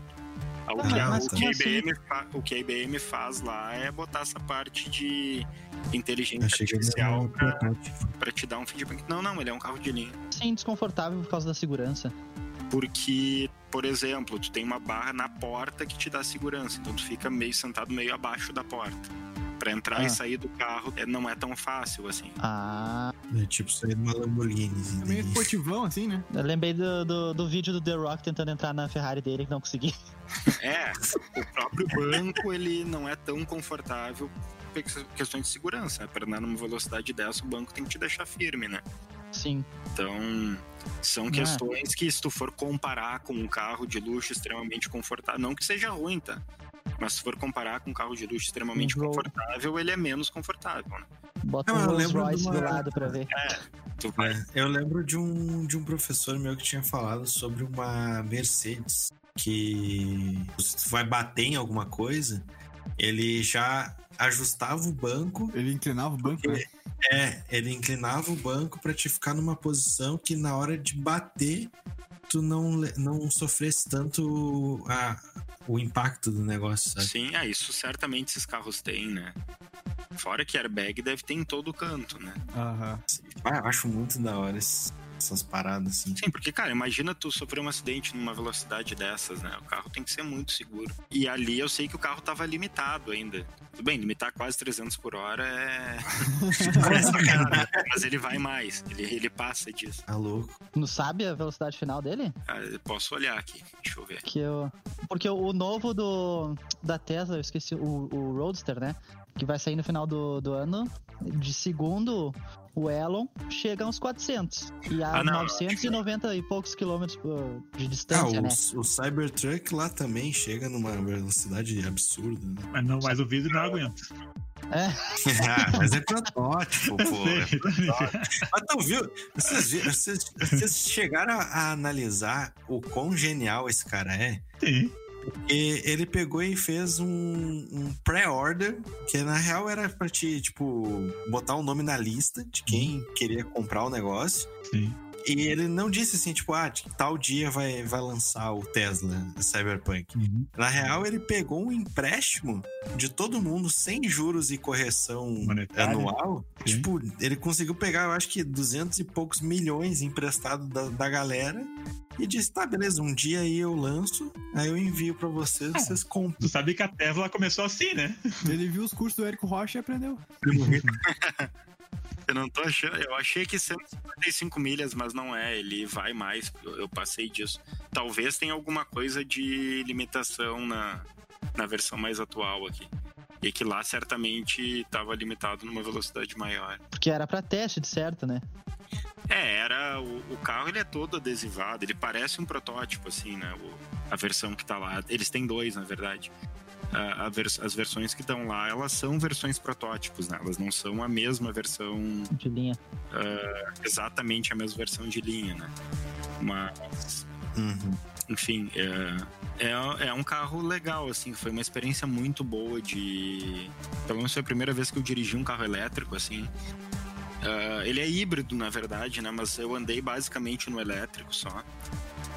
Porque ele tava bem. Ele é híbrido, ele é híbrido tipo o, o, o da Ford lá, como é que é?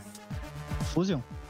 O Fusion, né? É, eu não, eu não, sei, ele- eu não sei a tecnologia exata que ele usa, mas Eu não sei como é que é o Fusion, mas o tanto o i3 quanto o i8 eles vêm. Aqui no Brasil é obrigatório, né? Eles vêm com esse motor híbrido, mas lá no- na Europa tu pode comprar o exclusivamente elétrico, mas tem o com motor a combustão. Só que essa combustão ele não, não gera potência, ela gera energia. Então é um gerador a combustível que tem dentro do carro e não um motor. Ah. É, o Fusion, o Fusion na real ele, ele trabalha até uma certa velocidade, ele, ele trabalha no, Elétrico. no combustão e depois ele, ele passa pro, pro É, elétrico. não, não. uma é- assim. ele, eu sei que ele já. é- Eu andei basicamente só no elétrico dele. Porque tu tem o acompanhamento ali da, da bateria, né? E, e acho que eu andei uma hora com o carro ali, gastei acho que 30%, 20% da bateria no máximo. Foi isso Ele andando. gasta bastante. andando não, mas eu tava andando rápido, né? E Sim. ele tem o reaproveitamento de frenagem também, né? Ele consegue guardar energia. Tem, tem, tem.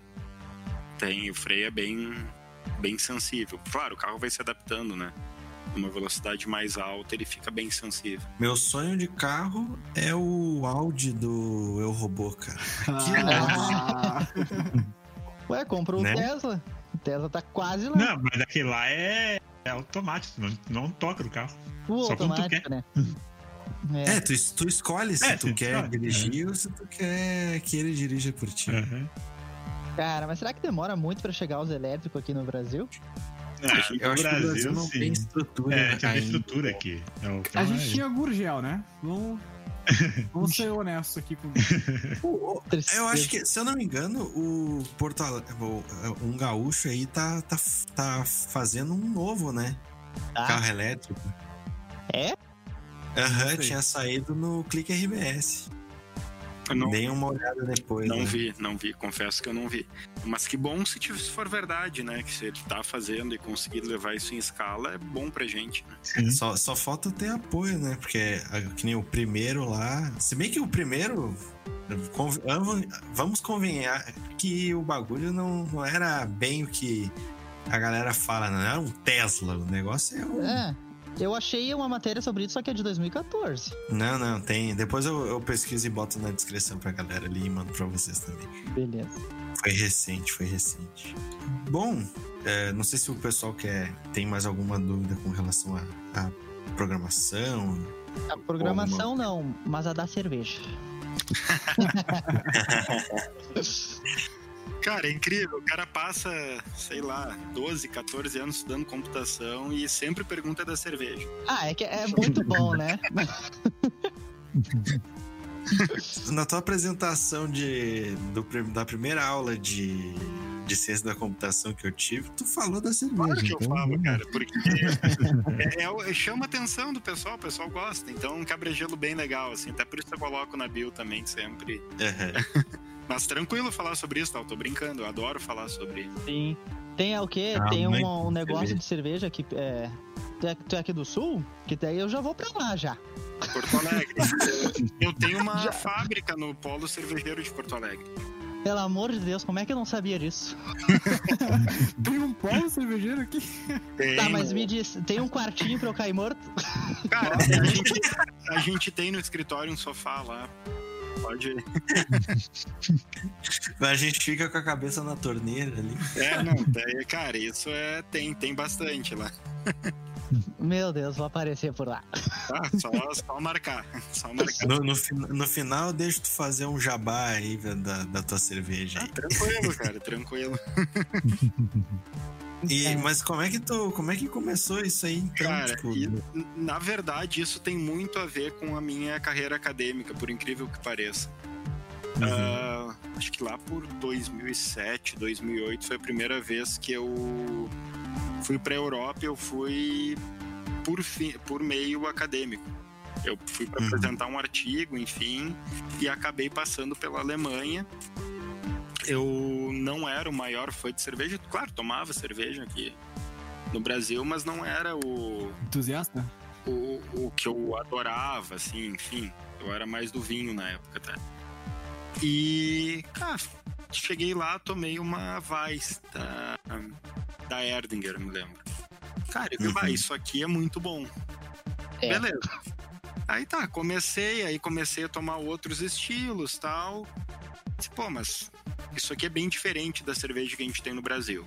Beleza, voltei pro Brasil. Aqui é de milho, né? É, tem, tem bastante. Tem, algumas têm quase tanto milho quanto malte, né? Enfim.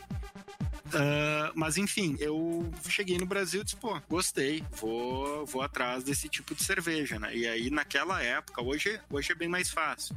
Mas naquela época tinha muito pouca cerveja importada aqui e quando tinha era muito caro. Hum. Aí eu falei, pô, tá, tá complicado. Eu sempre tomava as mesmas cervejas, pagava caro, eu disse, não, vou ter que aprender a fazer. E aí que eu comecei a fazer cursos na área, comecei por curso de degustação, enfim, e depois fui para a área de cursos de fabricação mesmo. E aí eu comecei a fazer cerveja em casa, principalmente por na época não encontrar tantos estilos aqui.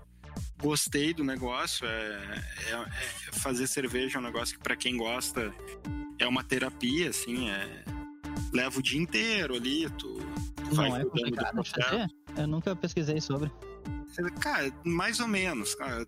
Tu, no início, principalmente, a probabilidade de tu errar e fazer uma cerveja ruim de tomar, ela existe, tá? Sim. Uh, mas Processo assim. de aprendizado. É, exato. Tu fazer uma, uma receita ali, tu vai levar de produção umas. Uh, produção caseira umas 8 horas, mais ou menos. Vai um dia inteiro ali, tu.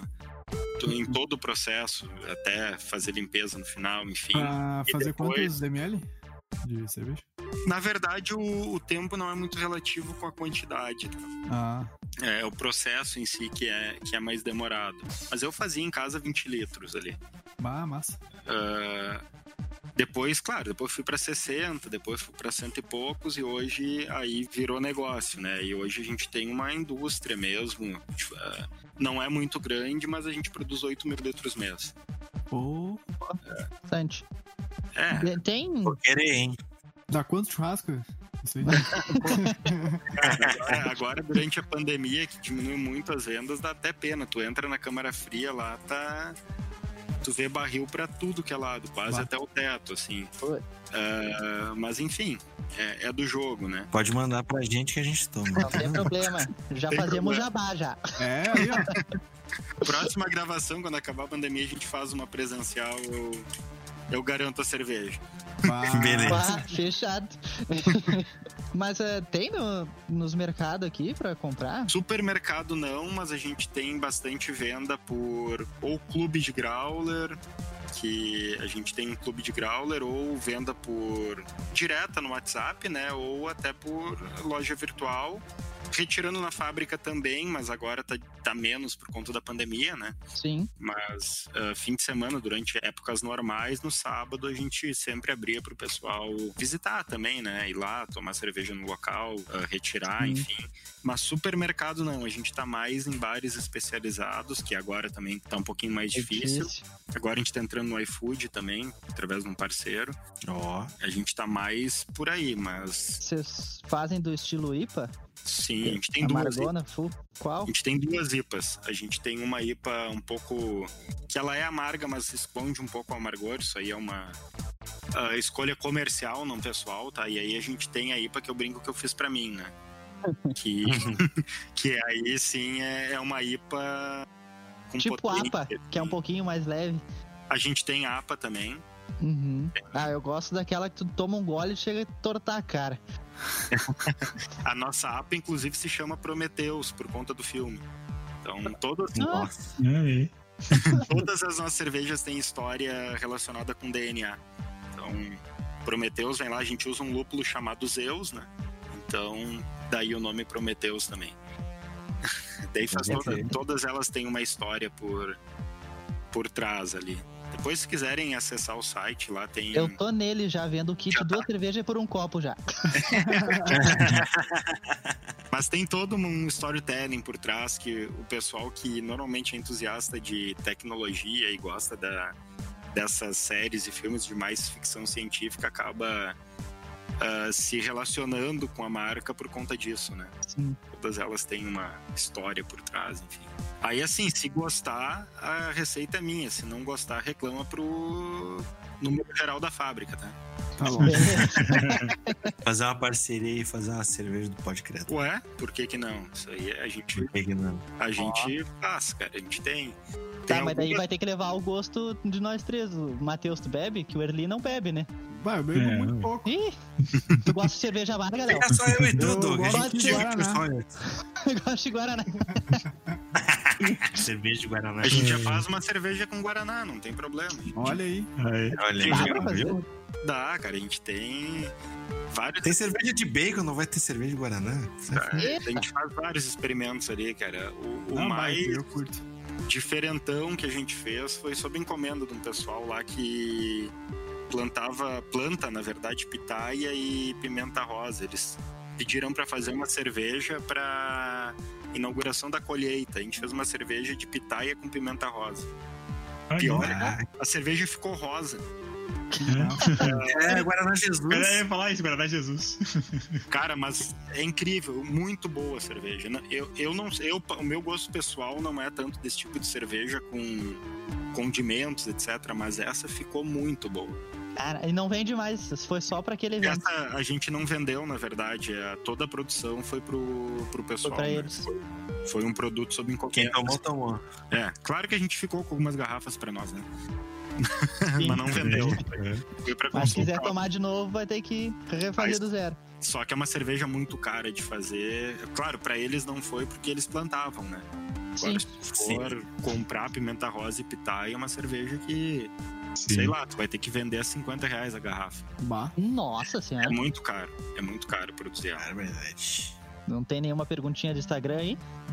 Tem, tem. Tem do. É. Giovanidal Zoshio. Ah, o Giovanni, é meu, meu orientando de doutorado. É? Bom, teu doutorado. Ele, Teu ele, orientando ele, de ele é um dos doutorado. caras que trabalha com essa parte militar. aí.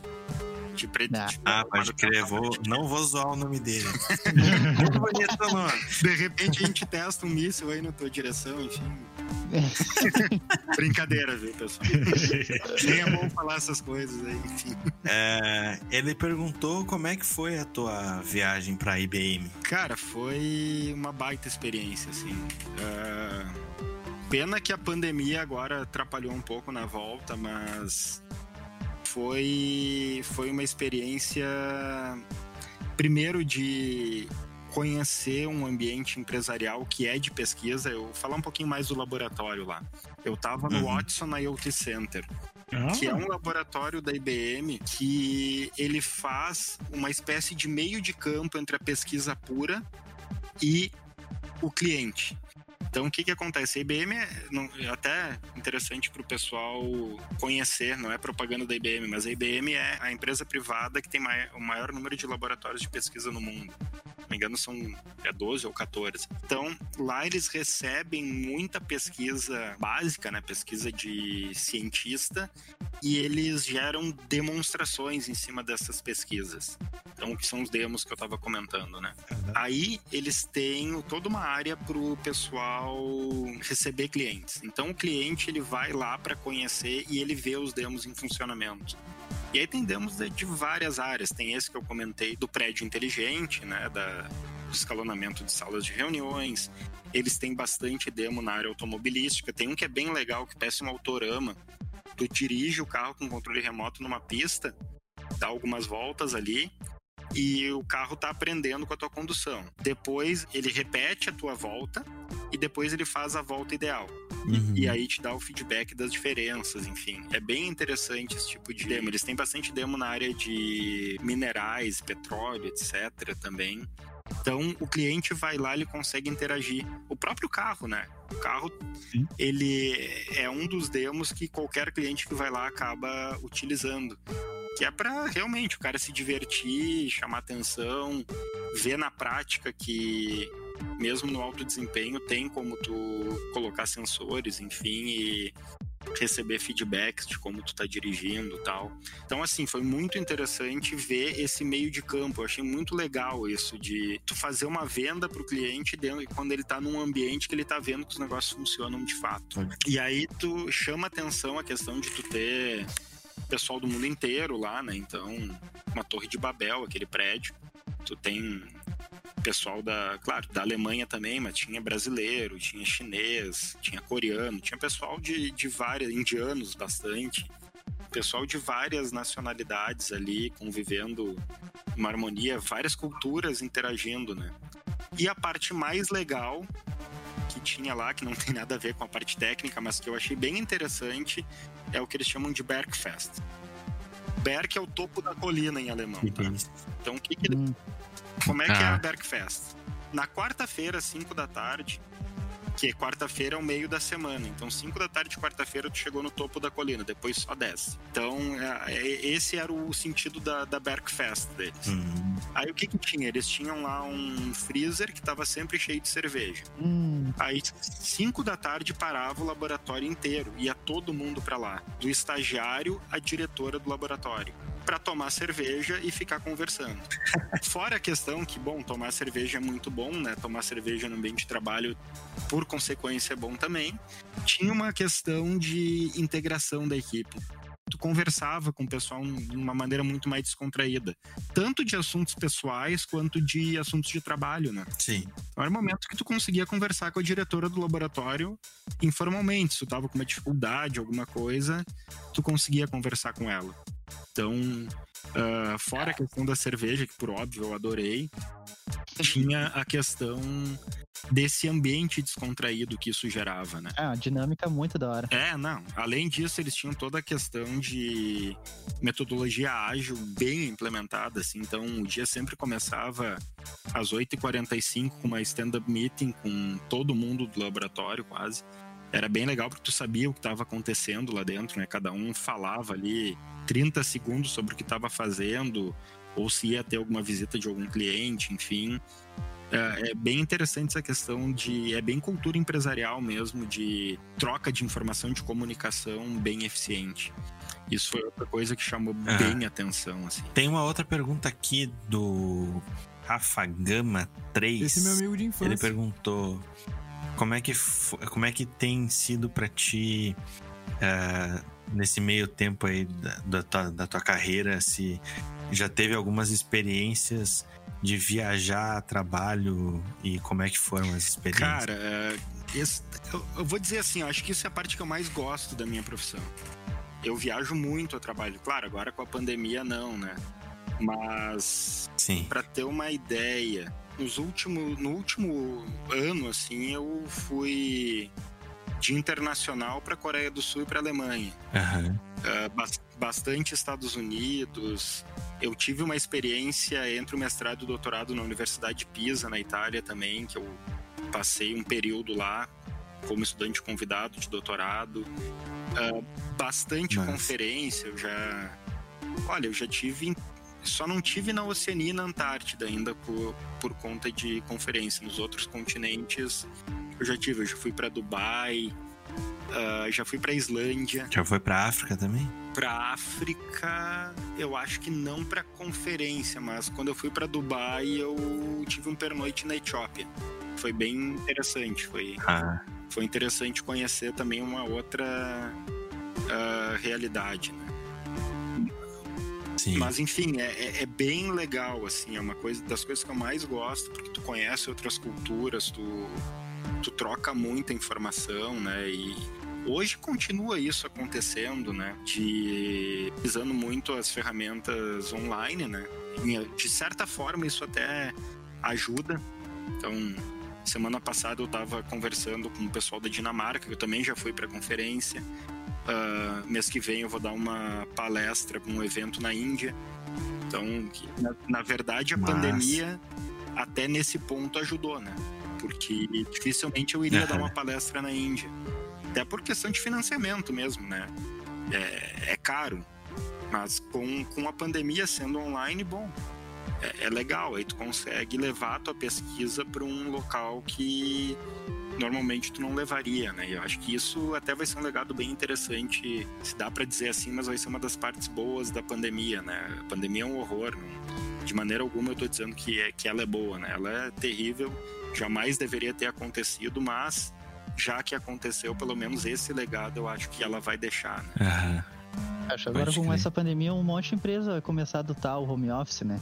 Sim, sim, certamente. Isso, aliás, né, pegando um gancho com a Alemanha, na Alemanha existe essa cultura bastante do home office, principalmente na sexta-feira, Munique pelo menos. Os caras lá tem umas coisas interessantes assim. Uh, Sexta-feira quase ninguém vai pro escritório, o pessoal gosta de trabalhar de casa, mas trabalha mesmo, tá? Não é, não é migué. Uh... não é o Doug trabalhando. Né? Não, peraí. Eu não tinha, eu não tinha tarefa para fazer, eu tinha terminado. Pera aí. Acordando quatro horas. É, mas é, eu sou uma pessoa noturna, então, bah, é complicadíssimo acordar de manhã. Daí... Não, não, deixa, deixa eu contar uma história aqui. Acordou. O cara, o cara me veio falar: Não, é que eu tô trabalhando na parte da noite agora. Deu, tá, mas que hora tu acordou? 5 horas da tarde, tá aí. Até que hora que você tem que trabalhar? Ah, até as 8. Beleza. Esse era o noturno dele. É. Que beleza, depois fala que desenvolvedor não dorme, né? né? É. A maioria não, agora eu dou. Mas é que eu não tinha tanto projeto na época. Agora, agora que tá começando, pelo amor de Deus, eu não paro quieto mais agora. Eu vou, eu vou terminar a gravação do negócio e vou, vou entrar em cal com o meu chefe continuar fazendo o troço funcionar. É isso aí, cara. Só assim pra trabalhar também, né? Em cálculo. é, que, é que ele tá com acesso da API, eu tô com acesso do front só. Ele tá subindo o negócio direto no Salve, servidor, daí não dá. Bah, ele tá olhando pra cama dele pensando, bah, tô que tem que estar tá lá dormindo, o cara tá falando comigo. E olhando na cama, o quê? Eu tô deitado na cama com o notebook no colo. Não, não, o chefe, o chefe. É, não, agora ele vai ouvir essa gravação é. das 5 horas da tarde aí eu acho que tu vai tu vai começar a ter mais calls com ele. Pois então. Felizmente ele sabe que eu sou uma pessoa noturna. Ô, Doug, é. então, a gente vai adotar uma, uma medida agora na empresa aqui que a gente tem que ficar em cal 24 horas. o Doug nunca mais. Tô, mud é, tô mudando pede demissão no outro assim. dia. Vai, vai ter um stand-up meeting às 7 é. da manhã agora, Doug. É, nossa senhora, eu vou virar guarda noturno. Tem uma pergunta da Duda43 aqui. O pessoal tem uns nomes criativos pro Instagram, né? Uhum. É, ela mandou. Assisti um, um, vídeo do Felipe Deschamps falando sobre a inteligência artificial programando sites front, em front, a parte front-end do, dos sites. E qual que é a tua opinião sobre a inteligência artificial tomar o lugar dos programadores do tá, futuro? Uh, primeiro lugar, eu acho que não toma lugar, porque pelo menos vai precisar do programador para programar inteligência artificial. Né? Uh, em segundo uhum. lugar, eu acho que isso. Eu entendi a pergunta, tá, Duda? E eu acho que já está acontecendo, tá? E isso acontece em várias profissões. A indústria 4.0, pegando o gancho com o que eu estava falando antes, é, é uma que é muito culpada por tirar empregos, entre aspas, né? Na verdade, isso vai muito ao encontro do que eu estava falando lá no início da gente se adaptar. Na verdade, não é tirar o emprego, ele vai fazer tarefas que são repetitivas, porque é para isso que a inteligência artificial serve muito. E computação em geral, né? É automatizar tarefas repetitivas. Então, aquilo que é mais repetitivo uhum. vai ser automatizado. Os frameworks nos trazem isso, né?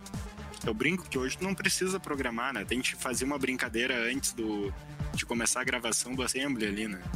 Eu brincava só para contextualizar que depois do Assembly não teve mais programação, né? Obviamente brincando, né? Sim. Mas cada vez a gente vai perder menos tempo programando tarefas repetitivas e vai ter mais tempo para pensar na lógica da solução do problema. E eu vejo isso como muito positivo, uhum. na verdade, uh, ah, para todo mundo, né? A gente vai entregar mais rápido, vai entregar com menos erros, vão ter menos bugs, e isso é, é bom para todos, né? Eu acho que esse tipo de coisa já está acontecendo. E vai, vai acontecer e vai evoluir cada vez mais, mas é positivo para a gente. E aí a gente tem que ficar ligado para estar tá se adaptando sempre, né? Entendendo o que está acontecendo, aprendendo, se atualizando que a gente sempre vai ter lugar no mercado de trabalho. Acho que computação e desenvolvimento, principalmente, são áreas que nunca vão deixar de ter emprego, né? E nunca vão deixar de ter empregos bons também. Eu uhum. vejo assim, pelo menos, eu vejo como oportunidade, não como algo que está tirando o nosso emprego. Sim. Sim, mas o programador tem que estar tá sempre se atualizando, né? Para não ficar deixado para trás. Senão Na verdade... é desleixo. Exato, na verdade, assim, a gente fala isso muito do programador e do profissional da TI, mas eu acho que qualquer profissional precisa fazer isso. Né? Sim. Qualquer área. É, o que eu ia falar é que tem a, a tecnologia está evoluindo a um ponto que é, muitas profissões vão precisar se reinventar para se manterem no mercado, né? Inclusive, eu escrevi há um tempo atrás um artigo falando sobre isso, como manter o teu emprego, né? Nessa, nessa mudança de era aí que, tipo, a tecnologia tá vindo pra, pra derrubar uhum. mesmo. Né? É, mas eu vejo como oportunidade, sinceramente. É pro pessoal sim. mais novo assim, sim, mas agora quem tá mais tempo no mercado, que já é uma pessoa mais antiga, já fica um pouco mais complicado, né? Cara, mas... de... cara depende, né, cara? Se for atualizado, não, né? É. é isso, isso é um negócio que eu, eu gosto da área de computação em geral, assim. Ela é uma área bem democrática, né? Embora a gente tenha um problema que é poucas mulheres na área, né? Sim. Mas o, o, problema eu vejo não é por discriminação, pelo menos eu acho que não é discriminação. É uma área bem democrática. Se tu for bom, tu vai te encaixar. Se tu for bem atualizado, tu vai te encaixar. Independente de onde tu mora, independente de qualquer coisa, da tua orientação sexual, da tua cor da pele, enfim, do teu gênero, tu vai te encaixar. É uma área que trabalha muito com meritocracia. Se tu é bom, tu vai te encaixar. Se tu não é bom, bom, aí tu também vai ser deixado de lado rapidamente, né?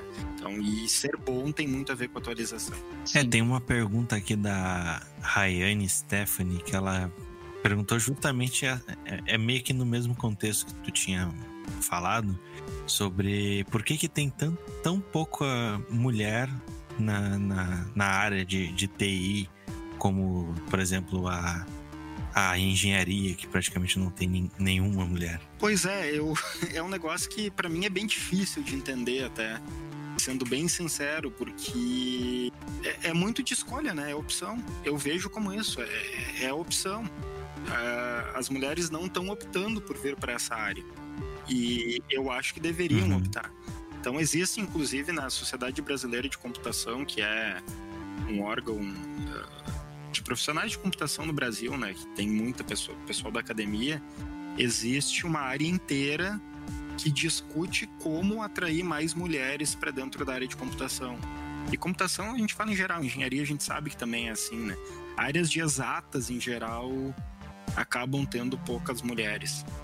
Uh, e deveria ter bastante, cara. Tem espaço. É uma área, como eu falei, é bem democrático, né? Então Sim. tem a Rayane que perguntou, né? Uhum Rayane, tu tem que conversar com as tuas amigas, tem que apresentar Convence todo área. mundo. Exato, precisa. Infelizmente ainda precisa. E eu acho que tem, uh, tem que exercer esse papel. Não é um bicho de sete cabeças, é uma área difícil uh, na graduação, enfim, é um curso desafiador, é, mas é para todo mundo. Não importa se tu é homem, se tu é mulher, vai ser desafiador igual. E o fato de ser mulher em nada muda. Não implica em nada. Todo mundo é capaz, né? É, certamente. E vai ter um ambiente de trabalho que vai aceitar, que vai te incluir. Enfim, eu, a gente tem, é poucas, mas a gente tem alunas mulheres ali estão super bem empregadas, estão super bem integradas com a equipe. Não, uh, não vejo muitos problemas nessa área, principalmente. Claro que problemas pontuais devem existir, infelizmente, né? Uhum. Mas, no geral, não é o que a gente vê, assim, no mercado. Pelo contrário, vê muito respeito, enfim, o que é o correto, né? O que não deveria ser nem mencionado como um diferencial, né? Sim, lembrando que a primeira Sim. programadora foi uma mulher, né? Sim, isso. Aí da Lovelace. É. Né? Exato. Então, uhum. não sei por que, que não evoluiu a partir daí na uhum. mesma proporção, né? A gente deveria Sim. ter mais mulheres do que homens na computação. Sim. Que é, estatisticamente falando, né? Numerologicamente, elas é, são deveria maioria. ter mais mulheres. E, cara, hoje eu acho que é 10, 20%. É muito pouco mesmo, assim. Então tem, gurias, tem muito espaço aí, venham pra computação. Uh, tem um outro com nome engraçadinho aqui, que é o Catoca Oficial 12. Ele perguntou como é que foi a tua viagem para Dubai? Cara, foi uma peregrinação para Dubai. Aquela questão, essa, essa viagem eu não tinha financiamento. E eu queria ir na conferência. Eu disse, pô, vou ter que pagar, né? Cara, eu comecei a olhar, claro, comecei a olhar Emirates ali. Ah, 8 mil reais a passagem. Disse, bah, não tem como, né, cara? Comecei a procurar, comecei a diminuir tá a expectativa, né? Cara, aí achei Ethiopian Airlines. Ethiopian Airlines estava 1.600 reais. Ó. É, tipo voar na Cara, mas assim. Vou pra lá de teco-teco. eu tava. Cara, eu não conhecia, né, tal, cara, mas é uma. É uma companhia aérea muito boa de voar, assim. A peregrinação foi porque o voo era pinga-pinga, assim. Hum. Saía, primeiro, eu saí de Porto Alegre e fui para São Paulo, tá? Isso até é normal, né? A gente não tem, não tem praticamente voo para cá. Aí de São Paulo eu fui pro Togo. Onde é que é isso? É, o Togo é na África. Ah. Aí depois eu descobri que lá de vez em quando acontecia de sequestrarem avião no aeroporto, enfim. Ainda bem que eu descobri ah, depois que eu tinha voltado. Ah, a ignorância às vezes é uma benção, né? É. é Enfim, aí do Togo ia para Addis Ababa, que é a capital da Etiópia, e de lá pegava um outro voo para Dubai. Então isso dava, sei lá, só não foi mais longe a viagem para Coreia, para Coreia do Sul. Aí sim foi longo. Uh, mas sei lá, deu 20 e poucas horas de voo, entre voo e aeroporto, assim, 28 horas, eu acho. Mais de um dia, mais, mais que um dia. Isso na ida. Nossa. Mas aí cheguei em Dubai, cara, eu não tinha muita expectativa de Dubai. É um lugar muito massa, assim. Primeiro que é um lugar extremamente seguro, né? Tipo, eu andava de metrô lá tal e morava longe do. Eu morava não, tava, tava hospedado num hostel que era longinho da estação. Cara, chegava de noite, um dia que cheguei de madrugada, tu vai a pé com o notebook nas costas sem o mínimo problema, assim. E é uma cidade megalomaníaca, né? Tem, tem de tudo lá. E os carros da polícia são super carro mesmo? Tem, tem sim, tem Lamborghini, tem. Cara, cara. É... cara, tu vê Lamborghini assim, cara, eu vi um negócio que eu fiquei meio espantado. Tinha uma Lamborghini verde limão à venda. Bah. Se baca, pra que o cara vai comprar Essa uma é Lamborghini clássica, verde né? limão, né? Daí eu comecei a pensar, não, claro, aqui em ah, mas essa... pra tu te diferenciar tem que ser verde limão, né? Porque é. tu acha Lamborghini em toda a esquina. É, é tipo Fusca. É, cara. É, é tipo a Kawasaki. O, o HB20. Legal também o metrô de Dubai, que ele é todo. Ele não tem maquinista, enfim, ele é todo eletrônico, oh. né? Pilotado à distância. Enfim, ele é, auto, ele é autônomo, né? Mas certamente tem algum controle à distância, bem. Cara, uma terra assim, quente. Andei de camelo lá, foi interessante. Quer foder? Eu fiz. Foi no verão? Cara, nem era verão se não era, mas tava 50 graus. Deserto, pô. ah, então era verão. É que, não, é que no verão lá é, é, a baixa temporada lá, justamente por causa da. Cara, da mas eu acho, eu acho que não era verão. Matava quente. Eu acho Nossa, que não era. Eu não me lembro, agora eu não me lembro que época do ano foi. Tá, mas no verão é 50, no inverno é quanto? 45. Nossa. É? Mas é? 45 Tanto... ficou fresquinho, né? Cara, acho que vou botar um casaquinho parada de ônibus todas climatizadas. Não, cara, é, não tem como ficar na rua. Tem é, que ser, né? É muito quente mesmo, assim. Só que eles têm estrutura, né? Sim. É muito quente, mas eles têm, têm toda a estrutura. Então, é uma cidade bem artificial, assim, mas eu gostei. Achei bem uhum. interessante. Eu fui para uma conferência lá. Foi uma conferência da, da área de redes de computadores dentro. Tava no final do doutorado nessa época. Mas foi muito legal. E o legal de ir para essas conferências é que tu acaba fazendo os passeios culturais também, né? Naturalmente, tu aproveita para fazer turismo na própria conferência. Esse passeio de camelo que eu falei era um evento que estava incluso na conferência. Tu ia lá pro meio do deserto, aí tu fazia lá um passeio de 4x4 lá, que eles faziam uns cavalos de pau, uns negócios, subiam umas dunas lá. Tem um negócio que eu queria testar, fazer um dia, pegar um jeep e me enfiar no meio das dunas. É, eles que pilotavam lá, enfim, mas é, era legal. Ah, não. Mas era legal igual. Aí depois tu andava de camelo e depois tinha lá um jantar com show e tal, que era bem típico deles, assim, tu jantava sentado no chão e tal. Uh, no deserto, né? Eles botavam uns tapetes lá, né? sentava. É bem legal, assim. Então, isso é uma coisa que eu acho muito interessante. Eu comentei antes que é uma das coisas que eu mais gosto da minha profissão, né? Uh, tu acaba conhecendo Sim. o mundo e, e vendo a, as outras culturas, né? Então, tecnicamente foi muito legal a conferência. Uh, tu sempre acaba conhecendo pessoas novas, criando networking, que é fundamental, né, para qualquer carreira. Uhum. E tu tem essa parte mais de divertimento. Inclusive, eu consegui fazer coisas que são bem que para eles não existem. Por exemplo, eu consegui num lugar que eu tomei cerveja e comi carne de porco. Como assim? Lá não tem isso. As duas coisas são contra a religião deles, mas Dubai é interessante porque é uma cidade internacional. Então eles entendem que eles precisam ter esse tipo de coisa em locais bem definidos, né?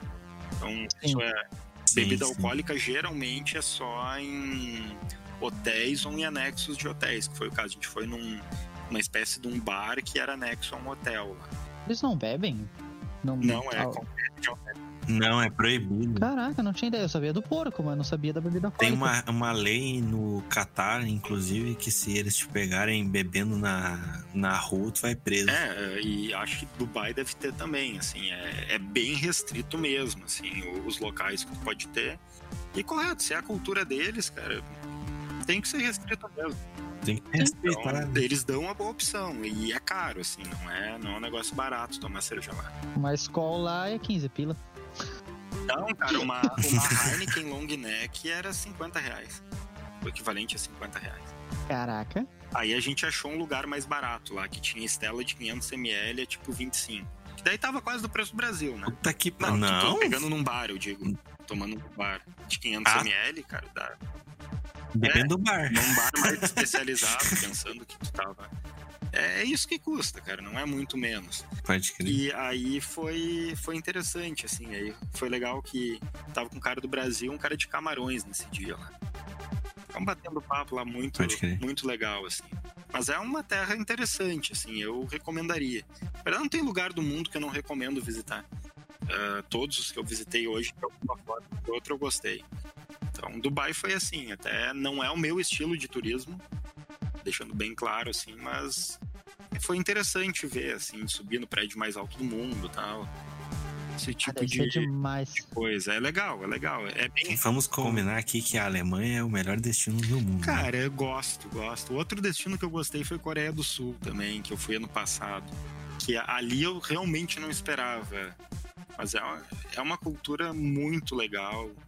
É muito interessante locais que tu visita lá. A gente visitou umas tumbas, sei lá, tem mais de dois mil anos lá dos imperadores. É uns negócios assim muito, muito interessantes. E a cultura coreana, né? A cultura ah, oriental, por exemplo, o uso de máscara lá, que hoje é uma realidade pra gente, lá é normal, né? O pessoal usa, Normalzão. usa direto, assim. E Pegou uma gripe e usa. Isso, às vezes até sem nada. É normal tu entrar no metrô, sei lá, 80% da população tá usando máscara. Pode crer. E celular, né? Eles têm uma. Eles têm um vício no celular lá que é absurdo. A gente acha que usa muito, cara. Tu, tu não usa celular perto deles. É, é o tempo todo. Inclusive, eles estavam estudando botar sinalização de trânsito no chão, porque tava dando muito atropelamento por pessoal atravessar, Porque o pessoal fica olhando muito pra baixo, né? pro celular. Nossa senhora.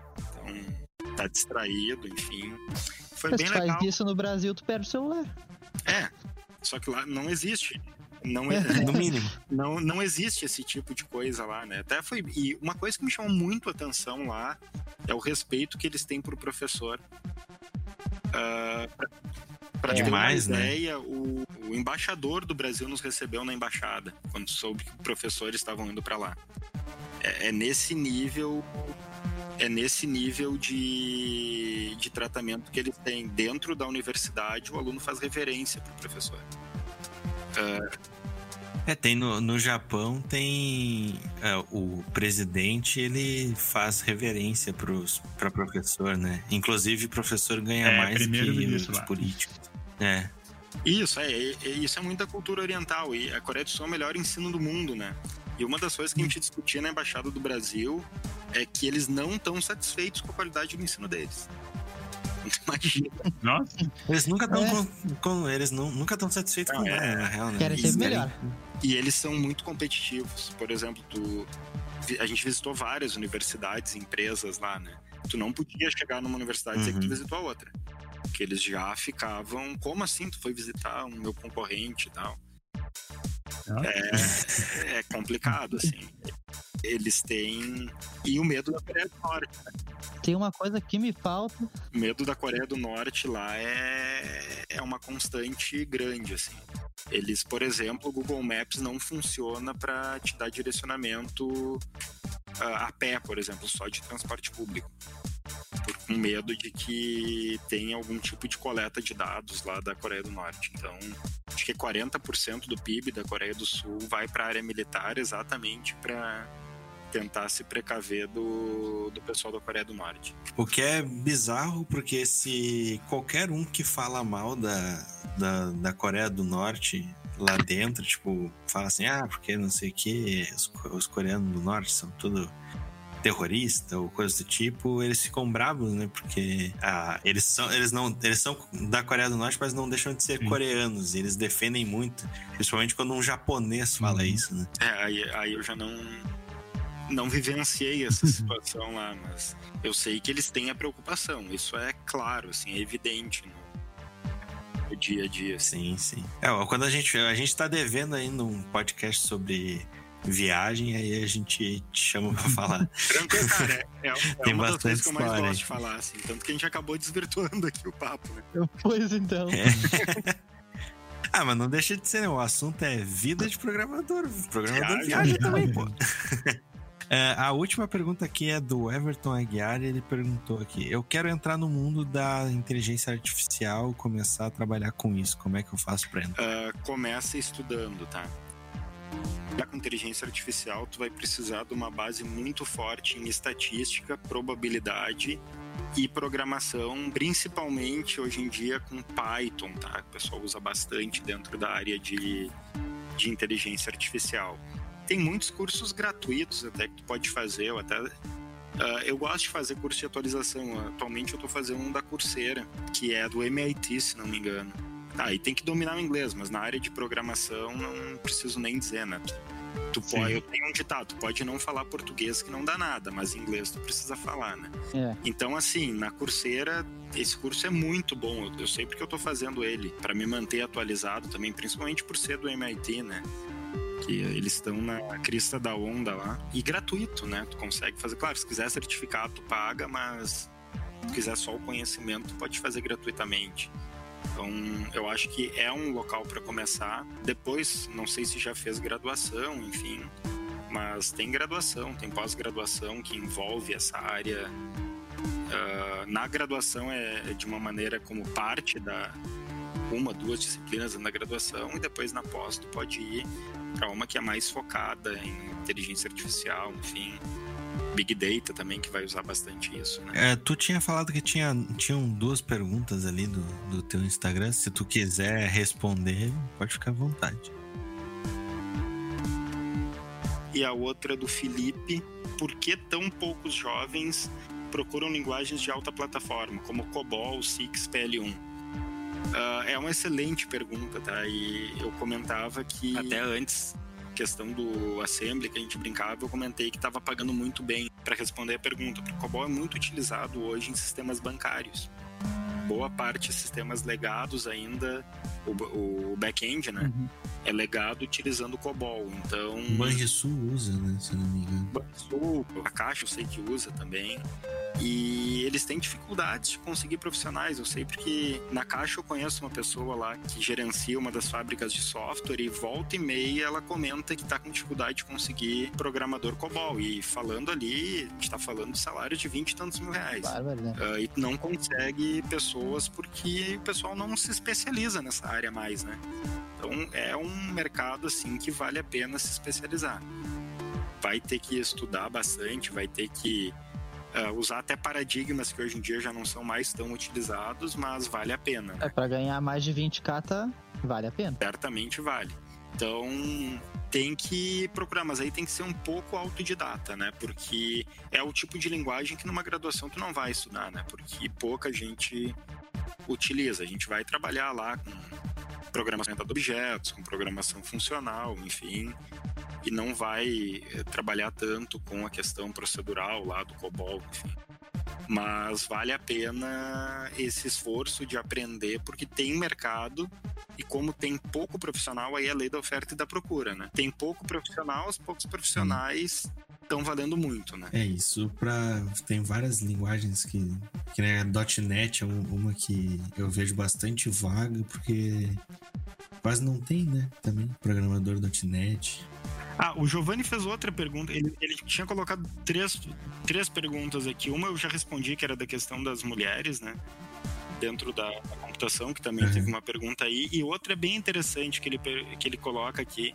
Eu acho que vale a pena a gente. Eu sei que o tempo tá, tá adiantado. Mas... Né? Não, não, mas vai. vale a pena a gente discutir um pouquinho. Vai, vai na fé, vai na ah, fé. O que falar para aquele desenvolvedor é, que diz que faculdade tem muita enrolação. Ele pergunta se vale a pena fazer um ensino superior. Essa pergunta é uma pergunta ah, que, sim. principalmente quando eu dou palestras, que às vezes eu dou no ensino médio também, essas palestras, o pessoal pergunta frequentemente, vale a pena eu fazer? Tem muita enrolação? Cara, na, na verdade, o que o pessoal entende como enrolação é, é a parte teórica, né? E essa parte teórica eu acho que tem que ser fundamental, porque é ela que vai te permitir se adaptar. É a base, né? É a base. É, embora não pareça, às vezes você está estudando aquilo, sabe, para que, que eu estou estudando cálculo aqui? Cara, é para desenvolver o teu pensamento lógico é para trabalhar com essas questões que são uma base para que tu te adapte no futuro a qualquer tipo de situação, a novas linguagens, etc. Então, eu sou bem categórico nessa resposta, não titubeio, eu falo que sim, é importantíssimo fazer graduação, e inclusive eu acho que a profissão de desenvolvedor, as profissões de TI deveriam ser regulamentadas. Ainda não são. Não são.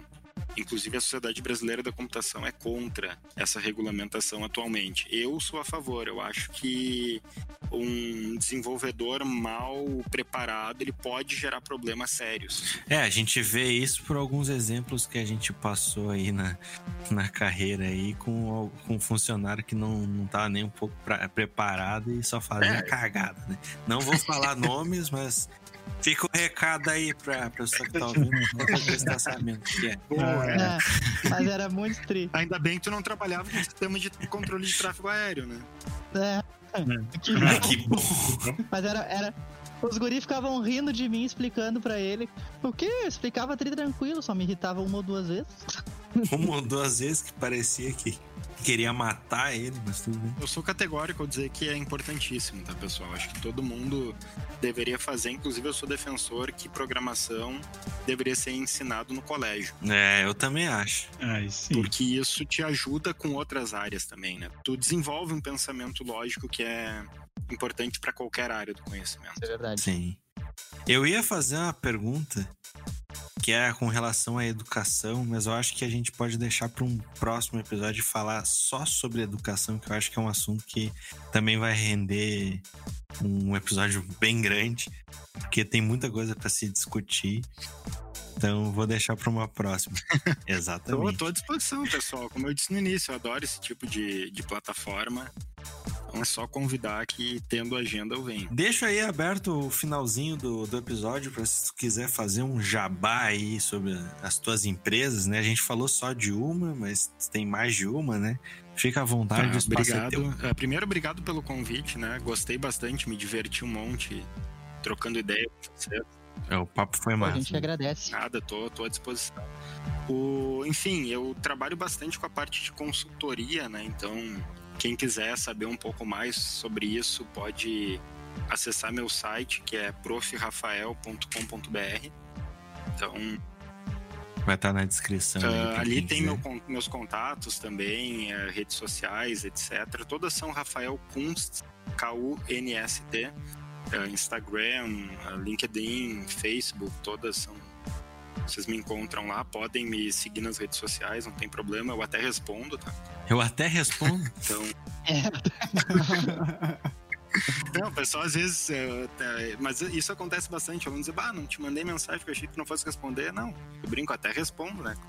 Sempre respondo. Então, pessoal, podem, podem mandar dúvidas, etc. Eu gosto de, de trocar ideias. Uh, então lá tem alguns trabalhos que eu desenvolvi na, na parte de consultoria, enfim. Tem a Lirial também, que é, que é a minha empresa que trabalha com desenvolvimento de software, enfim. E inclusive um beijo Mari, gosto a Mari da parte do design, né? E também sócia é. lá da, da Lirial. Enfim, eu trabalho bastante com consultoria na parte Hoje não tanto do desenvolvimento em si, mas eu trabalho montando equipe para fazer desenvolvimento, então faço meio de campo ali que tem mais a ver com análise, né, de entender o problema e fazer interface entre o cliente e o programador. Então uh, é o que eu tenho mais feito hoje da, da parte de TI em si, que não, que não é a parte de pesquisa acadêmica, né? Uh, bastante consultoria na área de educação também, um histórico grande com o Ministério da Educação. Eu faço avaliação de credenciamento, recredenciamento de, de universidades, enfim. Dou consultoria nessa área. Mas. Uh, e tem a cervejaria, né? dnabeer.com.br. Então, que é, como eu falei, a gente conversou sobre isso durante o episódio, né? É um hobby que se tornou profissão e eu acabo gosto bastante. Toda semana tô lá, sempre que eu tenho um tempo tô na fábrica. Em breve cerveja do Pode Credo. Olha, vamos, vamos conversar offline sobre isso que é um projeto viável. Né? E a entrega tá rolando tranquilo? Pode crer. Tá rolando pedir? Pode pedir, a gente entrega Brasil inteiro. Ah, então uh, fechou. Ah, eu sou aqui aí, do lado, sou de Porto Alegre também, então é isso aí. Pode pedir Porto Alegre, tem inclusive frete grátis, tá? Dependendo. Sério? Oh. Oh, não é o que o site tava dizendo, hein? Dependendo de quanto tu gasta, né?